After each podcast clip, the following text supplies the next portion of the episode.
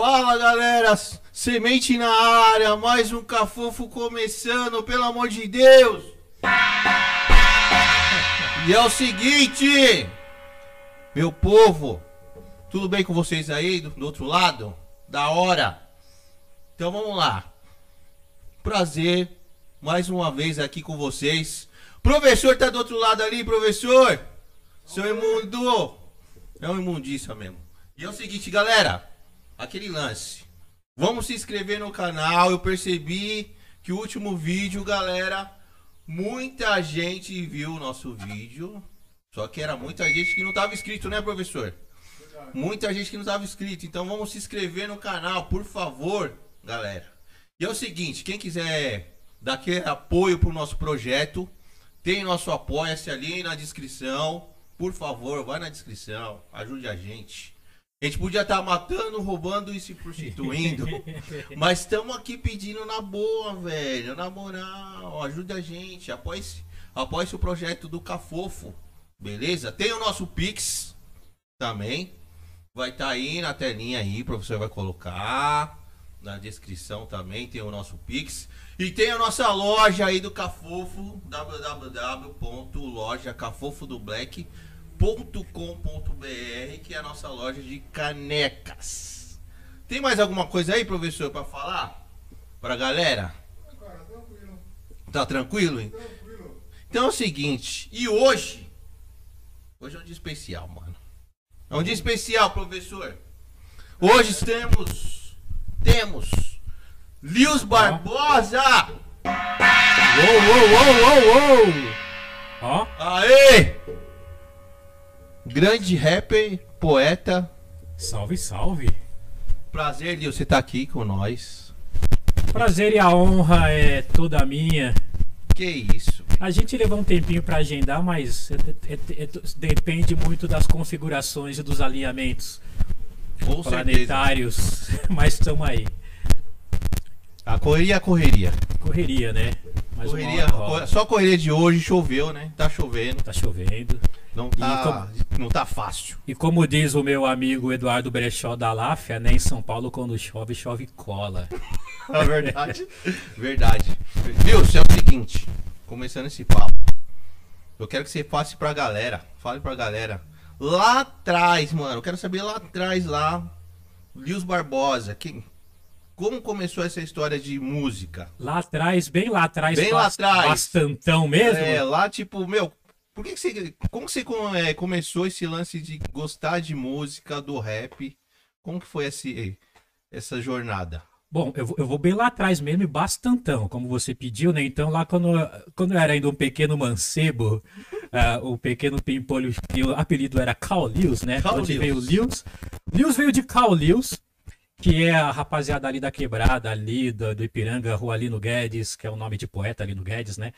É a rua que eu cresci é, me chamava de Lewis porque cismaram que eu parecia com o corredor norte-americano Lewis. Mas isso aí era de pequeno. De pequeno. Foi nesse período que, assim, convivências ao meu ao redor, assim, com a minha mãe ouvindo bastante Clara Nunes, a minha avó todo dia de manhã ouvindo o programa do Zebete, Moda de Viola, e meu pai do samba, né, que é a maior influência mesmo musical, assim, que trouxe toda essa bagagem cultural, foi meu pai através do samba. Eu aprendi sobre Candeia, Paulinho da Viola, tudo através dele, né. Mas a, a, eu comecei a me inserir mesmo no tipo de música que eu faço, que é o rap. Certo. Foi a partir dos bares black. Agora já tô vindo um pouquinho mais pra frente, que se pediu pra mas aí, bem bastantão, mas, mas, voltando um pouco vindo mais pra cá. Mas aí com quantos anos? Olha, tipo, o, o rap, o rap entrando na sua vida. Mano, o rap entrou assim no sentido de eu começar a cantar tal, que eu já ouvia, né? Cantar em 89. Mas eu comecei a ouvir. Não. Isso, isso, eu ouvi. Ouvi, saber. Detalhe, tem uma coisa curiosa quando, quando pergunta, quando eu comecei a ouvir rap, que é o seguinte. É. Sabendo que o nome do gênero musical é rap, foi em 87, 88 os bares. Eu já ouvia antes, né? Porque certo. mais que Lind Stars, eu já ouvia lá naquele período do que o break, nos anos 80. Meados, meados dos anos 80 houve uma onda forte do break aqui no Brasil, né? No, mundialmente, mas o, o Brasil, assim, através de vários programas, inclusive o Barros de Alencar, que era um programa da Record, ele fazia campeonatos de funk, né? Que os, as, aquelas danças passinho marcado. E, e break, né? As crews de break que já se apresentavam, se encontravam na São Bento, né? É, houve uma onda muito forte, inclusive até uma novela da Globo chamada Partido Alto, a abertura era com Nelson Triunfe e várias crios de break, assim. É o período que saiu o filme lá, o Beat Street, Break Dance. Alguns, algumas pessoas já cantavam rap, mas naquela época a gente não fazia ideia que o nome era rap. A gente até falava assim, ah, tá cantando em cima de, de música de break. A gente achava que break também era um gênero ah, musical. Um gênero. E aí, quando eu comecei a frequentar os bailes black em 87, 88, o Chic Show, o primeiro baile black que eu fui foi a Black White, em Arthur Alvim, e final de 88. Mas eu já, eu já conheci algumas equipes de baile, que tinha muitas equipes de baile de bairros, no Ipiranga, né, que faziam as festas em garagem e tal, equipes menores, né? Isso aí você tinha quantos anos, mais ou menos? Olha, preciso fazer a conta agora porque a cabeça, o, o, o meu, o meu Excel interno já tá travando. Arquivo corrompido, mas 87 eu tinha, deixa eu ver, 88 eu tinha 15, eu acho que você 14 anos. E você já ia pro rolê? Já ia pro rolê. A gente colava muito nos rolês dos bailes na quebrada, né? Tinha baile black assim. Os bailes blacks mais famosos à noite, assim, na madruga, eu ainda não colava muito. O primeiro que eu fui foi em 88, que foi a Black White de Arthur Alvim. E nesse mesmo ano, eu fui a primeira, primeiro baile da equipe Chic Show, que foi o Neon Clube. É, foi aí que foi bem um divisor de águas para mim, assim, chegar num local assim, ver todo o universo da cultura negra, da manifestação da, da musicalidade, assim, do jeito que eu nunca havia visto, assim, porque até então, assim, para quem é mais dessa geração, a gente falar como que é essa coisa da, da identidade, da, do empoderamento, da representatividade, hoje ocorreu uma evolução enorme. Naquela época, para você ter um espaço, você fala, caramba, olha, eu estou vendo agora, eu não sabendo o que era Soul Train, mas eu já vi a Soul Train aqui naquele período, sabe? Aí eu falei, caramba, olha isso, mano, como esse espaço assim, não é só questão da gente ouvir a música, a energia, mas, pô, aqui preto é bonito, assim, sabe? As, as, for, se eu for traduzir em uma frase, a primeira impressão que eu tive naquele período, caramba, olha que lugar onde o negro é visto como a estética, tudo é algo bonito, assim, é, é, tem um valor, assim, sabe? Porque a gente sempre, principalmente nos 80, né? Eu comecei a estudar, ainda era ditadura militar, assim, anos 80, assim. E a gente tinha uma coisa ainda mais. Algumas, muitas coisas pra gente evoluir nesse sentido, sabe? E, e não tinha essa percepção, assim, da nossa cultura, assim. Eu, eu, eu, vi outras coisas, assim, de música, assim, mas ainda era algo distante, assim. Eu não tinha presença física nesses espaços, assim, sabe? Mas o, você lembra o seu o primeiro, o primeiro álbum que você escutou? O Dini. Ah, o, nossa, o, Odine é clássico demais, o, velho. O Odine, inclusive, era, era, o Odine eu vi através do meu primo, ele comprou na galeria, o, Zezinho, né, o Eduardo, ele comprou na galeria e a gente começou a fazer também umas festas na nossa casa também, né, assim, mas era, era, era, eram festas menores, assim, e nas garagens, assim, a gente fazia bastante, assim. E ele comprou esse disco do Odine, eu lembro que também ele descolou um disco, não lembro se ele comprou ele emprestado também do Como Odi. Nossa, Lucy the Doctor. Tum, Three days later, don't see the doctor. Nossa, essa é clássica. É, a gente rola no inglês, mas a gente faz. eu, ó, o meu primeiro álbum que eu escutei foi Elco J. Bad. Clássico. Mano. Clássico. Quando meu primo tinha o vinil, cara. Nossa. Esse daí. E ele era mais velho, então ele já ia pros bailes. Eu era muito novo. Então não podia ir. E eu vivia pedindo pra ele, meu, põe pra tocar esse som aí, cara. Da hora. E a primeira vez que eu escutei, falei, mano, é esse tipo de som que eu quero pra mim. É, aquele momento eu nunca mais eu tive paz depois disso. Esses momentos assim. E aí, e depois dessa época aí que você começou, é, 14 anos, aí começou a ir pro neon, começou a ir pro rolê, e o que mais que rolou? Ah, stops, neon, roller, superstar na minha quebrada lá na região do Ipiranga, mas o que mais curtia mesmo, eu frequentava o Neon Clube, né? Os DJs eram o Natanael e o Mister, né? É, mano, ali foi um momento assim que eu, eu, senti toda essa coisa do hip, da cultura hip hop dentro do bar, mas era uma coisa do hip hop da celebração. E o, o Neon era um lugar que ele abria muito espaço para artistas, né? Tanto dançarinos, vários tipos de forma de, de era, era, era, um programa de televisão, assim, a dinâmica do, dos, que os DJ faziam no Baile Black naquela período era foda, assim, tipo, era, era uma dinâmica. Eu tava até conversando com o Mister esses dias, né, que era um DJ da Chic Show. Ele, ele pegava muitas coisas assim, falava, ah, pegava coisa do comunicador, da rádio, me esperava uma mistura de chacrinha com. com uma mistura, olha que louco, uma mistura de chacrinha com Dom Cornelius, que, que criou a, a a Soul Train e tal, as festas da Soul Train e tal. É, e aí é- é- era louco isso, porque a gente tinha uma, uma coisa muito de trazer o público para participar. Então, tinha coisa que. No baile, não é só a pessoa dançar passinho marcado, assim. Eles, eles faziam uma, uma atividade, com uma dinâmica com o público do baile, para montar umas pirâmides assim, e os pessoas ficar dançando na pirâmide, Da sabe? hora. Tipo, era uma festa. Então, eles traziam muito público, tanto na pista como no palco. Então, e, de- e desse período, a- a- as equipes, principal- principalmente a Chic Show, começou a abrir um espaço chamado Clube do Rap. E era um momento já que as equipes, tanto a Zimbabwe, a Chic Show, Cascatas, começaram a lançar as coletâneas de rap e lançarem os selos musicais, né? Eles, eles lançavam tanto grupos de samba, pagode no período, começo dos anos 90, os pagodes de São Paulo, e grupos de rap. E para isso eles faziam festivais, ou então tinha um espaço de olheiro que era os bares blacks. Eles usavam aquele- eh, era o clube do rap, período um dia específico que era só para os grupos cantarem. Entendi. Rolava o baile e nos intervalos um show de um, um grupo de rap. Mas já tinha bastante MC? Mano, tinha muitos MCs assim naquele período que eu via nos bares. E, e MC forjado no baile, assim. Isso que era Nossa, louco. da hora. É, eu via, por exemplo, o, um Innovators Rap, assim, na época. Eu, eu nem sei depois. Eu só vi esse grupo no Neon Clube. Ele, esse grupo não chegou a gravar disco, então eu não vi qual foi a trajetória. Pode ser que ele tenha mudado de nome, virou um outro grupo conhecido.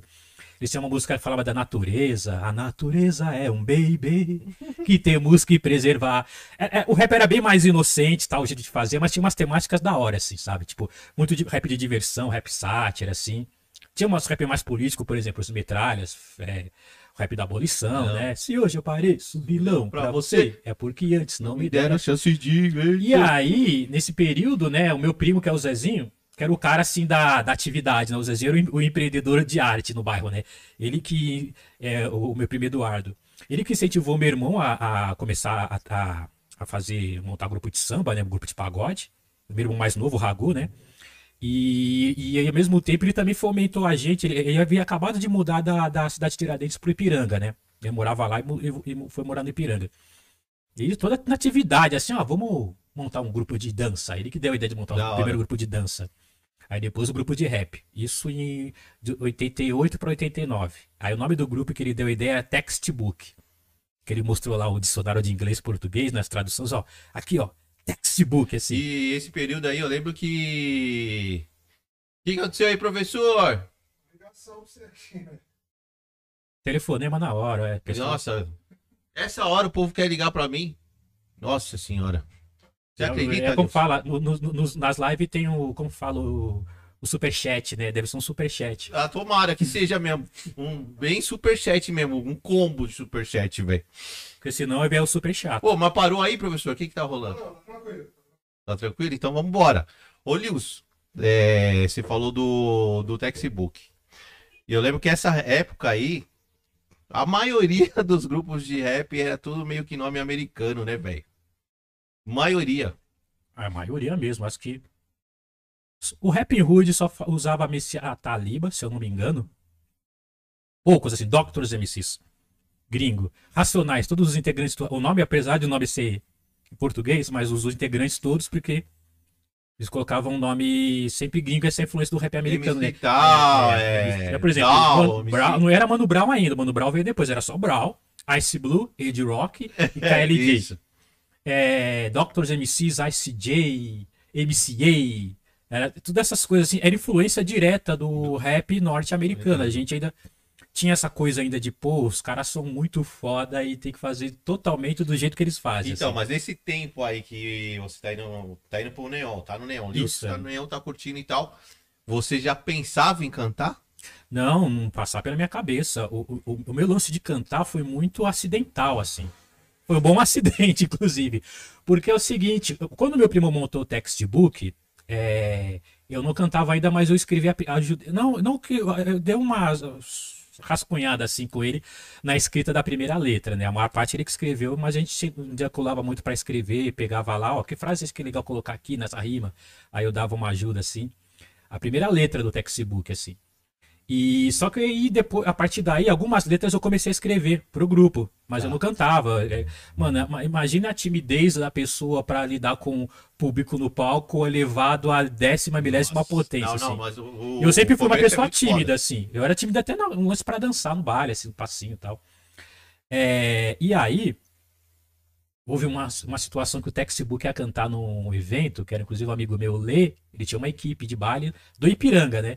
E, e vez ou outra eles faziam um baile assim numa igreja. Hoje é, essa igreja ela fica próxima à Estação Alto do Ipiranga, na Gentil de Moura, é, Nossa Senhora do Sion. Tinha um salão de festa no fundo, todo mês eles abriam, alugavam para festa, faziam eventos assim. E essa equipe todo mês fazia um baile lá. E aí o Textbook foi cantar nesse evento. E ele, nessa, nessa época o Textbook tinha. Mano, era muito MC, mano. Era o JC, o Bantuiro, vários caras assim. Mas muitos deles eram, eram dançarinos de passinho marcado e, e MCs. E aí nesse dia meu primo chegou lá pra cantar e o pessoal quer cantar com ele não colou. Ixi. E aí só tava ele. Ele até poderia fazer sozinho, mas Então ficava. o textbook era só o, Zé, o Zezinho? É, o Zezinho, o Vantuíro, Washington, eu, JC, Pepe, É, uma galera. Tony, Abner, Testa. Mano, a gente pra caramba. Era, era um Uten Clan antes do Uten Clan, assim. Nossa. Tipo, imagina, assim, gente pra caramba, assim. E, e e todos, assim, dançavam e, can- e cantavam, né? É, não ao mesmo tempo, né? Tipo, é, alternava, assim, quem ia cantar e quem ia dançar. E aí, esse dia meu primo ia, o pessoal não colou, só colou ele, pô, ficava uma dinâmica legal ter pelo menos um ou três ou dois MCs assim cantando, né? E eu sabia as letras, de cor, assim. Aí ele me chamou, pá, cola, assim, A- então Até canta então aí. você não tinha cantado ainda. Nunca tinha cantado. O primeiro lugar que eu cantei um rap foi nesse, nessa festa do, do Lê. Aí eu cheguei lá, tá, vou lá, sei de cor, né? Eu acompanho quando os caras estavam cantando no palco, sabia de cor e tal. Fui lá e cantei. Não sei da onde veio, o que, que- o que, que tipo de, de, de, de E desceu um. entidade cósmica, entidade, é. a, a fê- fênix negra, sei lá da onde. Fui lá e, porra, desen- E desenrolou? desenrolou legal. Olha. Desenrolou tão legal que depois daquele dia nunca mais eu tive paz. Nossa, velho. Aí eu falei, mano, que da hora cantar também. Olha que legal. E aí você pegou gosto. Aí já era. Depois eu, depois eu lembro que até um menos de um mês depois eu fui cantar com o Textbook no Neon. Foi a primeira experiência ah, com o palco da equipe. Cantei uma, uma música que eu tava escrevendo, inclusive ele cantou eu e o JC. Abram seus olhos para, Para a a realidade. Tome uma atitude. Em cima da base do Do You Like. Tum, tum, tum, tum, tum, tum, Tum, que eu, eu peguei tudo esse, esse começo aí. Nessa, nessa história. Inclusive, essa música alguém gravou, inclusive. porque A gente não gravou essa música naquela época, o textbook. Abram seus olhos para a realidade. Eu não vou lembrar a letra agora, mas. Pessoas dominadas ao pessimismo. Ah, eu não vou lembrar. Acham que o mundo está à beira do abismo, felizmente ainda há uma esperança para a futura geração. Paz será a nossa herança. Abra seus olhos para a A realidade. memória tá, hora. a memória tá boa. E aí, E a- mas, ah, então, aí eu quero saber. E aí, como que foi a transformação de pro Textbook para Potencial 3? Então, estamos chegando lá, Né? Textbook em 91. Porque assim, porque o, o Textbook tem um time de futebol. Não, muito grande. Então, aí em 91 foi, foi mais basicamente o período de transição. Finalzinho do Textbook, que coincid- coincidentemente é coisa louca, foi finalzinho do Neon Clube, que o Neon Clube acabou em 91, o Textbook também acabou em 91. E aí tem esse período que quem havia ficado no grupo, só no Textbook ainda, eu, JC, Maurício, e o, San, e o Sandro e o Gibi como dançarinos. Eles já dançavam o Smurf Dance. Gibi, velho. Aquelas danças Nossa, lá que o pessoal na. Roosevelt e tal. É, pra quem não sabe o que é o Smurf Dance, sempre eu uso uma referência assim: pega, pega a abertura do maluco no pedaço, aquele passo que o Smith tá, o Smith tá dançando. Aquilo é Smurf. É. É, e Você aí, lembra, você lembra do meu apelido, né? Eu lembro.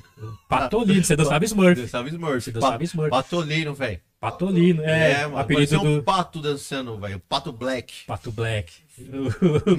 Patolino, Pato Black, verdade. Aí, mano, é. Foi foda, assim, porque a gente tava com, com pô, vamos lá continu, continuar, né? Porque a gente não ia só cantar só no Neon.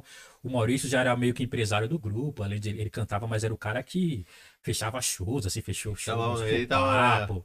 Era o cara das estruturas, ele começou a comprar câmera pra filmar. Ele teve a ideia de ir lá, pô, vou montar um banner, ele montou um banner. Isso textbook ainda. Banner enorme, textbook, assim, a gente cantou numa ah, escola. então ele tinha visão da parada. Não, o Maurício era o cara empreendedor do rolê, assim. A gente até cantava, gostava de cantar, mas não tinha essa visão que o Maurício tinha. Comprava a câmera, filmava, já começava a filmar e tirar foto.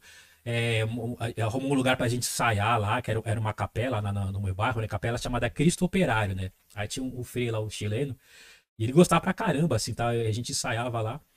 E, e aí ele falou, pô, vamos começar a fechar show agora, não fica- vamos cantar só no Neon todo domingo, né?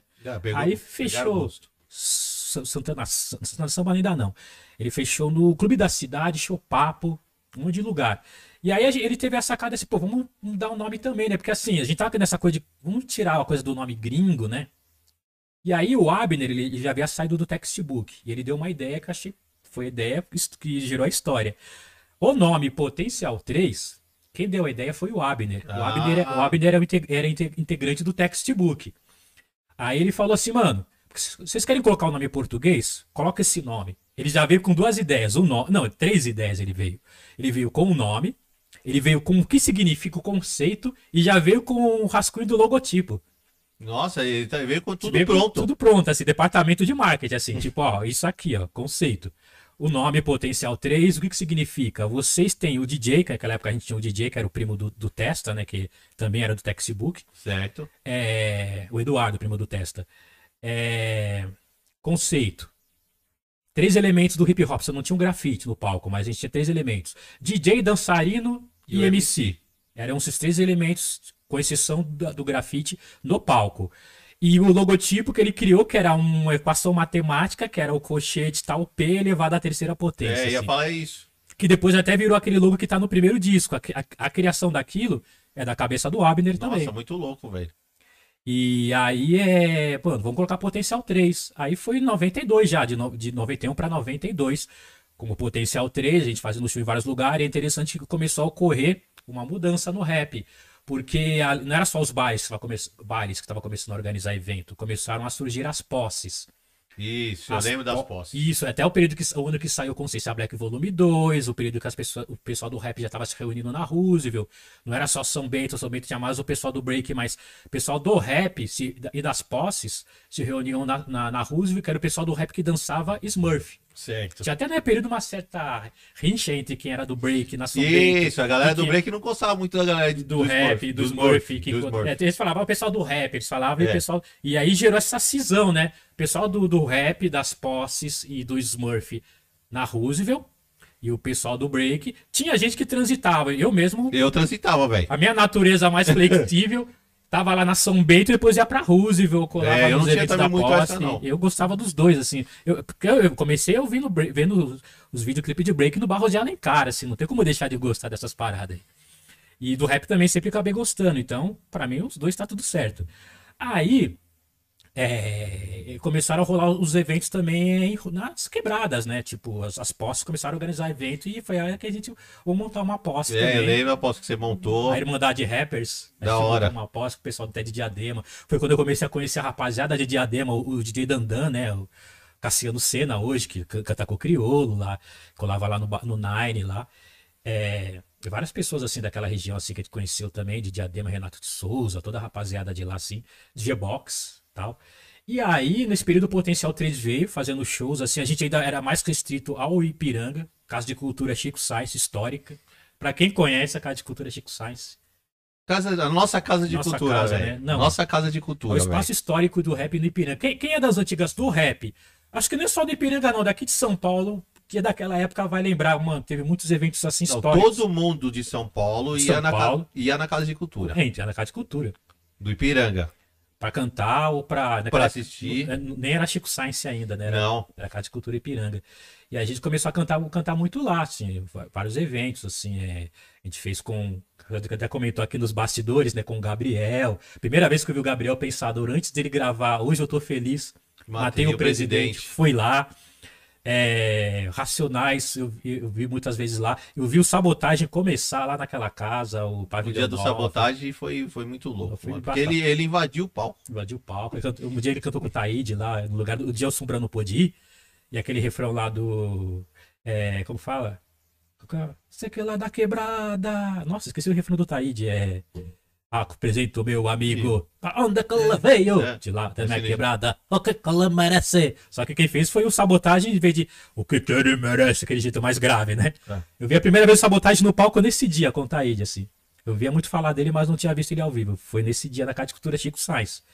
E a gente começou a fazer muitos eventos lá de 92 para 93, assim. E aí foi nesse período que o Potência 3 começou depois a, a- é, fazer show fora.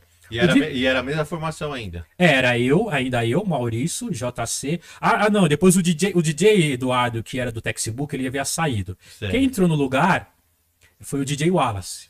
O DJ Wallace ele entrou em, em 90, e- 92. DJ Wallace. É, e aí nesse período era 92 para 93 eu, JC, DJ Wallace, Maurício. Nesse período o Sandro e o Gibit haviam saído do grupo porque eles montaram Elementos da Terra junto com o Zezinho. Isso, porque foi até no podcast passado, eu falei que essa galera que dançava Smurf come- começou a migrar pra, pra cantar também. Então tá, os dançarinos estavam acabando. Estão acabando, viraram tudo dança, viraram tudo cantor. Entendeu? E aí os caras viraram. foram pro Elementos da Terra, né? Isso, Elementos da Terra. Curio- curiosamente, o meu primo Zezinho, mesmo que criou o textbook que deu origem a Potencial 3, criou Elementos da Terra. E que foi um grupo histórico também do Ipiranga, assim, que é do Ipiranga e do, de São Paulo, da gente conhece também. Seres Mortais que ve- veio depois tal. E aí a gente começou a fazer shows fora, assim, o divisor de águas pro Potencial 3, assim, que a gente saiu do Ipiranga, a gente era bem conhecido no bairro do Ipiranga. O divisor de águas foi uma apresentação que a gente fez em maio, essas datas eu não esqueço, assim, eu lembro o mês tal. Foi numa quarta-feira, em maio de 1993. A gente fez uma apresentação no Santana Samba. Que assim, pra você agendar lá, porque o Santana Samba era uma espécie de meca do rap. Isso. Ah, Não, não rolava ainda o clube do rap do Duda, no Somebody Love. Isso aí começou em 94. Até então, a balada do rap, assim, que todo mundo se reunia, colava a meca de quarta-feira no Santana Samba com Grandmaster Ney e Natanel Valêncio. Eu era muito bom o Santana Samba, Não, Santana velho. Samba é Nossa, era história. muito bom, velho. Muita gente cantou lá, tá? Ali. Professora direto. E pra você agendar um show lá, mano, Difícil, né? nossa, a gente, consegui- a gente agendou um show coisa de mês, assim, começo de 93 pra cantar em maio. E aí coincidiu da gente cair o show. É, quem agendava, inclusive, era a Rúbia. É, a- é, ela é promoter da, da, da festa também. Quem- e a gente cantou, coincidiu da gente cantar no mesmo dia do aniversário do Naldinho. O Naldinho ia cantar depois no final, esse dia. E o único grupo que ia cantar era a gente. Como era, era show do Naldinho, então eles só agendaram pra gente. Mas geralmente eles agendavam pra três ou, ou dois grupos por semana lá. Aí a gente cantou.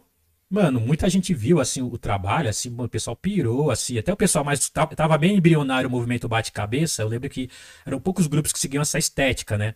Que inclusive a, a só abrindo parênteses aqui para histórico assim do rap, eu gosto muito de contar história, assim, então eu falo muito assim. É, o movimento bate-cabeça, ele aqui aqui no Brasil, ele surgiu a partir de, um- de uma- de uns, dos grupos que frequentavam nesse período o Santana Samba.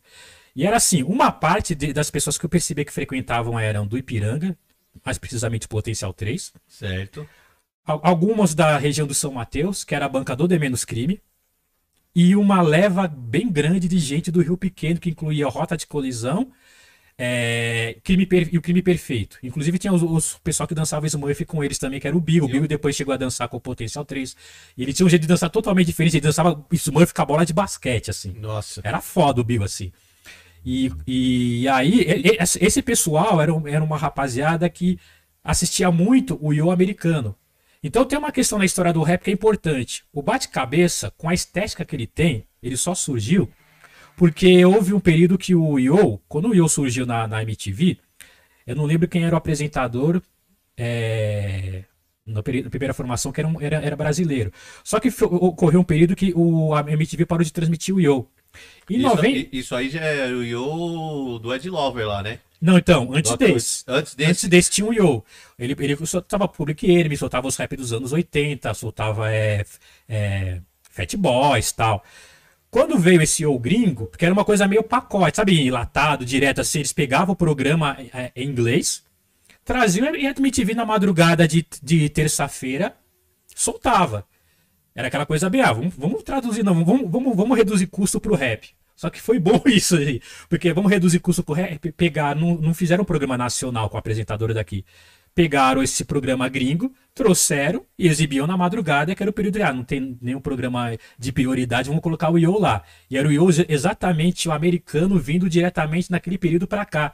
Nesse período, a gente de fato, porque assim, eu tô falando de um período pré-internet, pré-YouTube.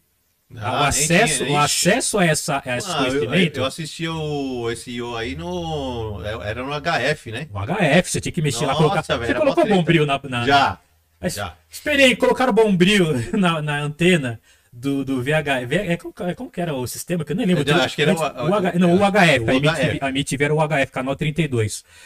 É, mano, era isso. Tipo, era, o- era o momento que a gente conseguia saber o que de fato estava acontecendo Era lá. fora. No, porque os vídeos eram muito recentes, era vídeo que era o que estava acontecendo no- no- naquele momento. E aí a gente começou a pegar, algumas pessoas começaram a pegar a estética do que estava rolando lá, que eram os, os- os grupos mais trabalhando naquela levada do Speed Flow, das FX tal, o, o o- aquele coletivo da Queen Latifah lá, que ele criou um projeto lá, United, é, United Flavors MCs, e aí eles começavam a trabalhar uma estética de visual, o pessoal lá com aquela coisa da, da- dos coletes, é, meio puxado pro grunge, né, mas aqueles coletes xadrez, calça larga com, com as botas, né, é, sabe, tipo, era um outro visual, assim, os caras os cara faziam assim. E, e- e o tipo de levado, o tipo de. Mano, olha como os. Eu mesmo com o JC, mano, você percebeu que o rap tá. Os caras estão fazendo uma parada diferente, que a gente via lá dos anos 80? Bem diferente. A gente começou a perceber que tinha um padrão estético. Foi aí que vocês começaram a Copiar, o... copiar na cara dura. Não, eu lembro desse negócio de você falando de estética, de visual. Eu lembro a primeira vez que eu vi você, você e o JC. Vocês estavam de dread já. Isso. E olha que louco, a gente não. é Curioso também. A gente começou a fazer dread, principalmente, principalmente o JC. O JC começou antes. Eu fui, eu fui por osmose. Eu fui de embala, assim. É, ele se baseou na Tracy Chapman. Da hora. E, e ah, Tracy Chapman e também um amigo nosso que era o, é o, o- o- Ele é fotógrafo hoje. O Billy. Ele- o Billy ensinou como fazer, fazer o dread dread da forma natural, tal, né? O- os produtos tal. O JC começou a fazer. Aí depois eu comecei a fazer também. Meu, e eu só tinha, eu só tinha visto dread só que eu curtia muito Kiss Cross. Ah, E aí quando eu vi vocês a primeira vez, sabe quando você vê um ET, velho? Então. É, é não, você não via ninguém, né? não tinha ninguém no Ipiranga Não, que a gente, dread, a gente chamava atenção de um jeito, o pessoal olhava, olha, Eu, eu falei, mano, os caras parecem gringo, velho. metrô, a gente era tipo, ah, montaram um palco, todo mundo olhava assim, ai, eu falei, nossa, os caras parecem Kiss Cross, velho. esses meninos não é daqui. Eles são de fora. O pessoal falava, tinha um momento assim que o pessoal chegava, principalmente quando eu e o João já tava no Visual Flavor, né? É. Os botão e tal. os O pessoal olhava, vocês são brasileiros? Eu perguntar se a gente era a- a- de algum país da África, né? Tipo, ja- Jamaica. Porque assim, até americano não parecia, né? Porque o visual de dread puxava muito, ah, os caras devem ser jamaicano. Jamaicano, isso. tal. O pessoal achava, ah, vocês fumam baseado, né? Tipo, essas coisas de associar, tal, né? E aí, é, a gente começou a seguir, né? Tanto visualmente e mudando. Aí o, J- o JC começou a dar ideia de "Ô, vamos trabalhar as levadas. Aí ele, ele começou a se basear. No, tem uma música nossa que era Atual Sistema, Governo em Decadência, Remota cada dia a sobrevivência. Aí ele se baseou em fazer no, no, numa música. Não era nem, nem na música, era o jeito do Be Real, do Cypress cantar. Pô, fazer aquele atual sistema, governo em decadência, a remota. Já muda totalmente, já muda, a foné e tal. levada. Coisa da levada tal, né? E, e aí, aí ouvindo das FX que a gente pirou assim. Aí, mano. Puta referência, né? Aí velho? tinha uma música eu- escrita minha que era baseado já nos, nos raps lá, tipo Consciência Black Volume 1, aquela coisa do rap mais tema racial tal. Uma música chamada Diferenças. Essa música foi até gravada no disco do Potencial 3, no clássico. Só que o jeito que a gente cantava Diferenças era óbvio a verdade, atitude, vulgar, pensando, querendo, você. Bem racionais mesmo, ó. É, Pensando, bem, bem gangsta. É, bem gangue, pegada, é, basicamente pegada a Racionais, que o Racionais era o grande grupo. O norte estético do rap nessa época, 92, 93, era o Racionais. Depois que eles lançaram a- o Coletânea Consciência Black Volume 1, depois que eles lançaram Voz Ativa. Racionais era tipo todo mundo, pessoal da, da época das Tinha muito, tinha tal. muito o grupo gangsta, né? Muito. E a gente, a gente começou assim também. O, o diferença eu, eu escrevi nessa estética. Era óbvio a verdade, atitude vulgar, pensando, querendo Nossa. você. Bem de rock, pensando, querendo você. Ignorar, pois seria padrão da ingenuidade, evidente e aparente, clara realidade rotineira. Intolerância racial, desumana circunstância atual, violência racista. Era assim. Aí, beleza. Nesse período já do Yo americano, a gente lá vidrado no estilo, na estética dos caras. Ouvimos das FX, mano. Das FX foi tipo. Tipo, virou a Mano, chave. o que, que é isso, mano? Mas, Das- mas, não, mas um das FX, já tinham escutado Leaders? Não, o Líderes veio depois. Tá. O Líderes veio um pouquinho depois, assim. Coisa de meses. É, não, era, era uma porrada atrás da outra. Líderes, ó, das FX, ó, diga bom Planet. Era assim, esse período. Cada cada, cada terça-feira, o Yo era. No dia, olha que louco, no dia seguinte a gente colava no Santana Samba. E era. Você viu? Era assim. E era o único lugar que a gente se encontrava. E era louco, assim, os conexões era bem me- menor que hoje. A gente só se encontrava, não tinha celular nem nada, não tinha WhatsApp. Não, ali era o No nada. post, velho. Nós vamos se encontrar lá. Lá e quem assistia ao eu via, você viu aqueles caras careca pulando com aquele som Slé? Tan, tará. Quem era o nome? Eu guardei, era, era Onyx, caralho. Tipo, era assim. É. Era o catarse, assim, tá ligado? Tipo. É, E aí, em cima do Das FX, Em cima do Das FX, vocês pensaram no. Óbvio a verdade. Ah, atitude, vulgar. Pensando, querendo, querendo, querendo você ignorar. Pois seria pá, patrão da ingenuidade, evidente, aparente, realidade, rotineira, então. É tipo, pense bem, bem, bem, bem, bem, bem, Bem. Era essa, era essa brisa, assim. E o Das FX magrinho, né? Os Magrinho. caras sugaram até o último. Magrinho, não, o das Só, FX. só, só tomando sopa, né, professor? Mano, era o canudinho lá, era o É. can... Era, era o pessoal do potencial é, é, cantando os caras e os caras no, no UTI tomando sopa. Não, era isso. Não, a gente sugou muito das FX. Mas aí depois, o das FX até então era o grupo que a gente mais sugou. Aí veio Leaders of the New School Aí. com o álbum Time. Eles tinham um álbum anterior, mas a gente não, não- não foi ah, mas o revolucionário álbum como dele... Time. É, não, Time A é... estética do Time, do É Leaders of the parada. New School foi. Eu olhei assim, eu vi o, o What's Next. Falei, João. Não, isso aí é rap, tipo assim. A gente ouviu o Yo. Era, era assim, era ouvindo o clipe do Yo, assim, a apresentação a- a porrada na cara, assim, sabe? Tipo, caramba, olha esse vídeo, olha o visual dos caras, olha essa touca colorida, olha esse bagulho. Depois que eu fui pesquisar, os caras pegavam parada meia, meia psicodélica, depois eu pesquisei lá mais E, pra e, frente. e aí foi daí de cima do Líderes que veio os coral, né? Escuro, então. Não, coro líderes. O, flow, o speed flow do contando a verdade, contando a verdade, contando Que a verdade. é das FX. E chip full, Fuxinicas. Caiu um negócio aqui, não sei o que, que foi. Beleza. É, chip full. Mas os coro, Leaders of the New School, álbum time. E ninguém, cara, ninguém fazia coro. Não fazia. Não, não, não tinha, não tinha, não tinha nos E grupos. nem depois, essa cultura de, do, do fazer o coro, meio que depois. E, deu- nem- e deu nem hoje faz É, então. mais coro, né? né? E a gente meio que fazendo isso. É, é, é, e aí o que, que rolou? É, a gente já quando se apresentou no Santana Samba em 2000, 2000 ó, 1993, no Santana Samba, já foi pós Leaders of the New School e pós das FX. Visual lá, no Eribainator e cas- tal, aquelas touquinhas lá amarradas na ponta Ah, tal. o dread, Dread, as camisetas fazendo coloridas que usavam. Muita gente já vinha com isso, a Rubia se ba- baseava muito nisso, o RPW também se- era um dos- outro grupo também que veio nessa onda. Ah, que até esqueci de falar, RPW, é Crime Perfeito, The Menos Crime é da- e Potencial da galera 3. Do bate- do bate-cabeça. Bate-cabeça, pode escrever os quatro ali, e, e Doctors MCs. Os cinco, né, que gravaram ne- nesse período, né. Aí, cantamos lá, o pessoal pirou, assim, o dengue do crime perfeito. Ah, que foda, tal. Mano, vocês são tal. A Rúbia chegou, e era louco, porque nesse período o pessoal comentava assim, mano, eram poucos grupos que sacaram isso, essa estética, que estavam sabendo trabalhar. Aí a Rúbia até chegava, mano, quem gravar primeiro, é mais ou menos isso. Vaca amarela, só que oposta. Vaca amarela é, é como fala, é, ao contrário. Quem gravar primeiro vai, tipo, lançar estética primeiro. Então foi, foi meio uma corrida maluca, assim. Pelo mercado fonográfico do, do flavor do, dessa pegada aí aqui no Brasil, né? Aí beleza, né? E a gente cantou lá. E aí umas coisas que eu ouvi assim, eu achei foda, assim, sabe? Que marcou, assim. Hoje eu até posso falar que passaram anos assim, então toda aquela aquela concorrência já não tem mais assim. O Taíde chegou na gente, assim, que ele, tá- ele viu o nosso show lá. Ele falou assim, mano, um monte de gente tá tentando fazer isso. Só vocês souberam fazer. Ouvir isso do Taíde foi É, foda, assim. mas o Taíde aí- sempre foi meu Mas ídolo, você assim. concorda que esse estilo, que era um estilo, que era um estilo na época inovador, não era fácil fazer. Era bem difícil. cara. Era era uma questão de você entender estética, assim, sabe? Ter. Mano, como é que os caras cantam, como é que é visual. Você linkar. É uma coisa assim, eu, sinto hoje, assim, eu, tenho uma crítica muito no, no rap depois dos anos 90 pra cá, porque eu sinto que, assim, tem muitos trabalhos bons tecnicamente e musicalmente falando, assim. O pessoal tá, tem gente cantando muito bem, escrevendo muito bem.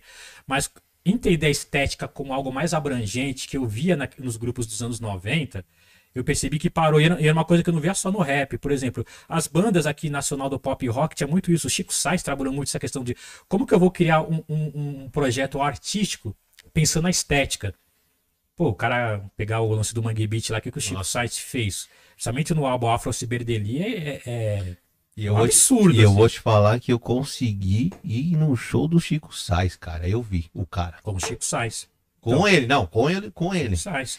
Então eu vi, eu vi isso também em álbuns como Time, do Leaders of the News com a estética, o Lab in Cab California, do, do Farside, sabe? Tipo, essa questão de você pegar o rap e desenvolver, pô. E aí chegava, era um período que você conseguia ver uma variedade de estilos no rap, ao ponto que hoje o pessoal fala que são gêneros musicais diferentes. Não, mano, se você pegava a Rest Development, olha como os caras trabalharam a estética deles, mano.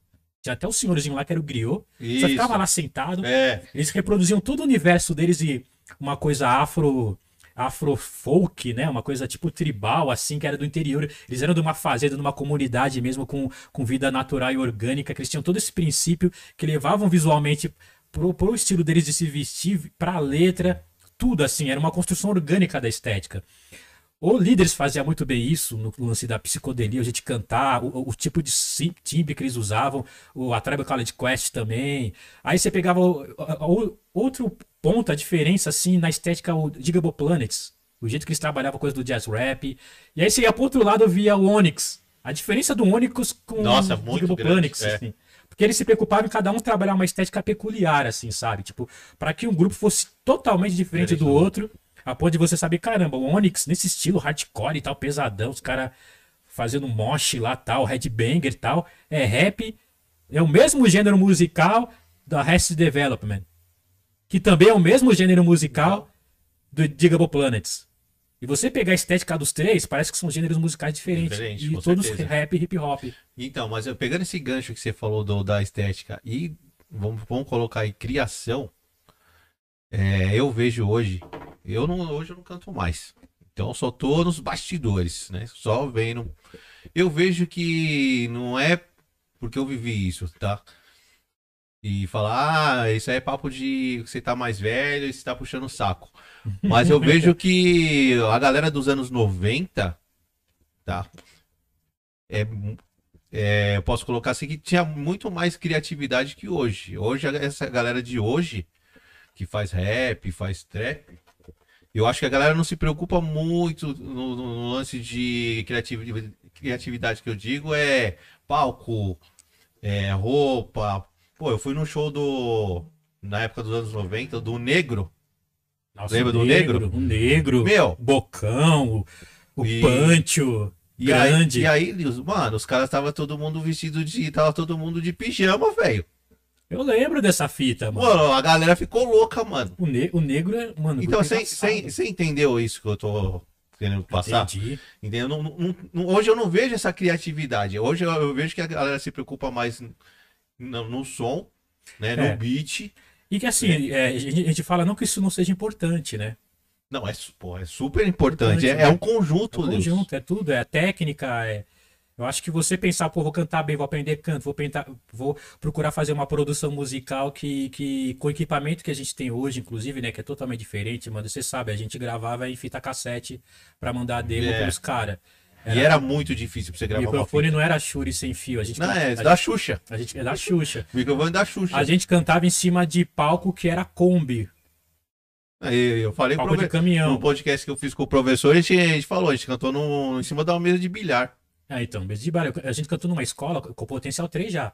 Não tinha palco. Então juntaram um monte de. de, de como fala? Nossa, é tanto tempo sem escola que você coloca a carteira, né?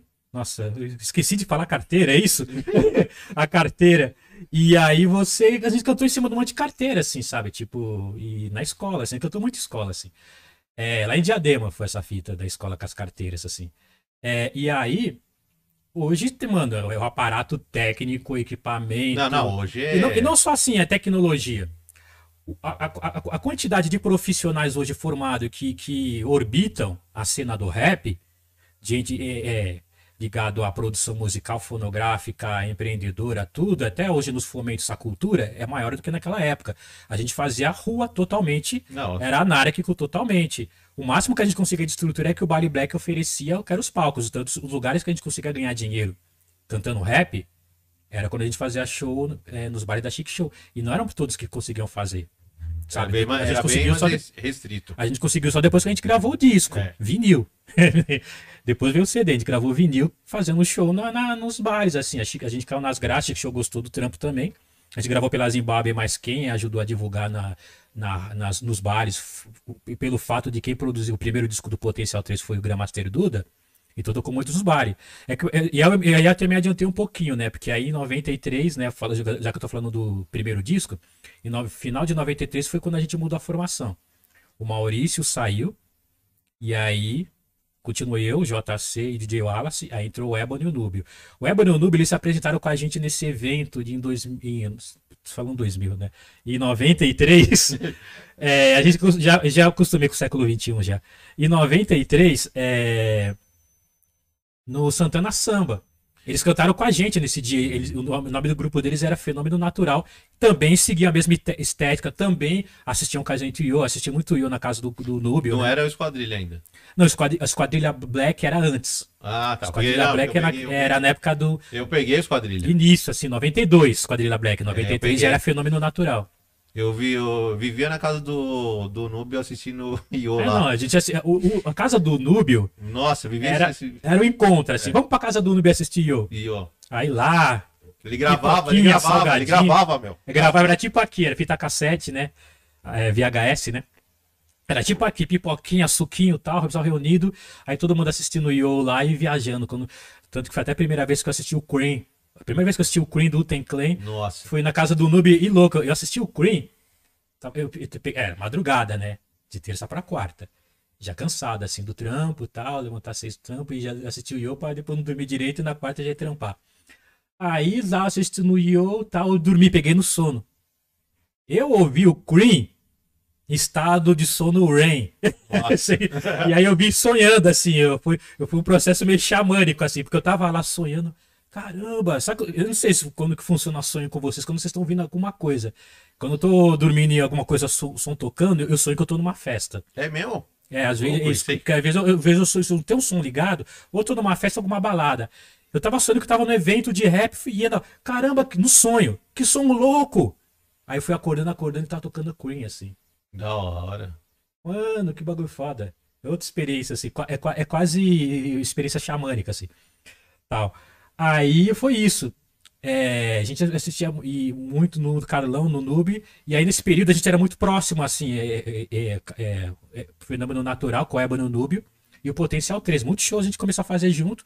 Quando o Maurício saiu, foi natural. Assim, a gente acabou se juntando e e, fez a formação clássica do Potencial 3, que foi a formação que gravou o disco em. Foi natural, natural. Vocês... É, a gente. O Maurício saiu, tava só o JC. Pô, mano, o lance dos coros tem que ter muita gente. Só eu e o JC fazendo coro não, não, dava. não rola. E a gente pensou, pô, com os caras, os caras é mesmo, mesmo, mesmo estilo. Praticamente eles eram o mesmo grupo, sempre fazendo show junto, e aí a gente juntou. E aí o Potencial 3 Já passou a ser essa formação, Os quatro. os quatro. Os cinco, né? É, o, DJ Wallace, né? O, o, o, Bill já havia saído do grupo também, que era dançarino, então a gente já não tinha mais dançarino. Era só, apesar de ser Potencial 3, mas era só MC e DJ. É, e aí é, a gente gravou o disco, o primeiro disco do Potencial 3, foi em 94. O disco saiu em 95, mas a gente entrou em estúdio em 94. Levou um ano. A gente produziu em setembro de 94. E o disco foi lançado em setembro de 95, um ano depois. E a Zimbábue deixou um pouco a gente na, na ansiedade, assim, né? Eu vou falar per- tem uma perguntinha aqui. Pode perguntar. Você me interrompe que eu vou falando, me Não, eu, empolgo, eu tô assim. ligado. Vou, não é uma pergunta, na verdade. É um lance que eu lembrei. Mad Lion. Ah, Mad Lion foi 96. Já tava lá, hein? Janeiro de 96. Tava lá, cara. Isso aí foi- Eu vi. Pouco depois de a gente lançar o. Como foi isso aí, velho? Porque o Mad Lion tava bombado, mano. Mano, cara, agora você falou uma, um momento assim. Mano, eu, eu quero saber, porque. Você vê que meu, essas datas eu não esqueço, assim. Mês e ano, janeiro de, nove... janeiro de meu, como 96. que o Mad Lion tava bombadaço. Tava, ele chegou a ouvir o disco, ele elogiou o disco do. E como foi? Como foi essa transição pra abrir pros caras? Mano, foi a primeira vez que a gente fez a abertura para um artista internacional. A gente fez no mesmo ano com, com o Shag, né? Hum. Em dezembro, na outra ponta. É, foi, no, foi no Corinthians com o Shag. O Mad Lion foi lá na. Eu acho que eu, fui Galpão no- eu acho que eu também fui no Chag, hein, cara. É, foi em dezembro. fui. É, no, no, no- Nossa, foi no lugar do Corinthians lá. Qual que era o nome? Qual que o bairro mesmo? Parque São Jorge. É, o Mad Lion a gente fez na Barra Funda no Galpão Isso. Fábrica. Foi a gente, Racionais. Inclusive nesse dia, só, só três atrações abriram o show do Mad Lion. A gente, Racionais e Sensação. Da hora. Sensação abriu, depois foi Potencial 3 e Racionais, depois o Shag. É, e o Shag, o Shag, o Mad Lion, em janeiro de 96. A gente fez. eu lembro Mas- que. Mas vocês conseguiram por causa do, da gravadora? Da Chic Show. Ah, legal. É, assim, a gente tá muito bem, bem próximo tanto da, da Zimbábue, né, como gravadora, e a Chic Show, porque isso ajudou muito pelo fato do Duda ter produzido, então pra ela era interessante, assim. E, e o Luizão também tinha muita proximidade, assim, com os grupos eh, da Zimbábue, porque a Zimbábue, ela, era, muito forte, era, era muito forte na questão fonográfica. Era quase praticamente uma montal brasileira, assim, era, era, era até esse conceito que o, o William Serafim tinha, e transformar a Zimbabwe Record numa espécie de montal brasileira, assim. Da hora. É, mas a Chic Show era, o- era outro rolê, era, era, era- a Chic Show já era a Soul Train brasileira, assim. Era os bares, eram os espaços de dança, de encontros, né? Era bem maior do que a Zimbábue, assim. Não que a Zimbábue fosse pequena, mas ma- a magnitude da Chic Show era bem maior, assim. E a gente era próximo porque era o Luizão curtia muito de trazer os grupos também da Zimbábue para circular os da Chic Show, que ele sabia, né? O Racionais, pô, e tal. Outro grupo que era Cravo e Canela chegou a gravar naquele período também. Sistema Negro gravou com a Zimbábue naquele período, né? MRN também, ótimo álbum, inclusive, tem o Ah, Noite de Insônia. nossa, Esse álbum do MRN bom. é muito bom.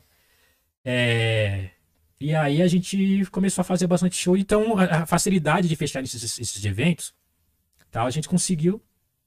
Era um período que o Potencial 3 havia acabado de lançar o disco, assim. Ah, estava fresquinho. Mano, a experiência naquela época, assim, que era o período ainda fonográfico, não era nem o CD ainda era tão popular. Existia o CD, mas os artistas do rap, gravador independente, era uma coisa rara lançar CD ainda. E tinha uma coisa que era muito foda, assim, é, para quem é da música, até hoje ter essa experiência, acho que é, de- não vai rolar assim, sabe? Mas assim, era muito difícil você gravar disco. Porque era só quem era dono de gravadora, os meios de produção eram mais restritos. E aí, quando você lançava um disco, uma coletânea que você lançava, era, pô, caramba, tô num disco, sabe?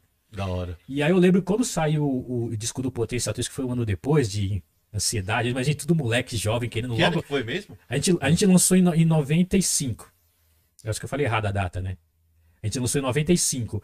A produção foi em 94. Setembro dos dois anos. Deu um ano certinho, assim.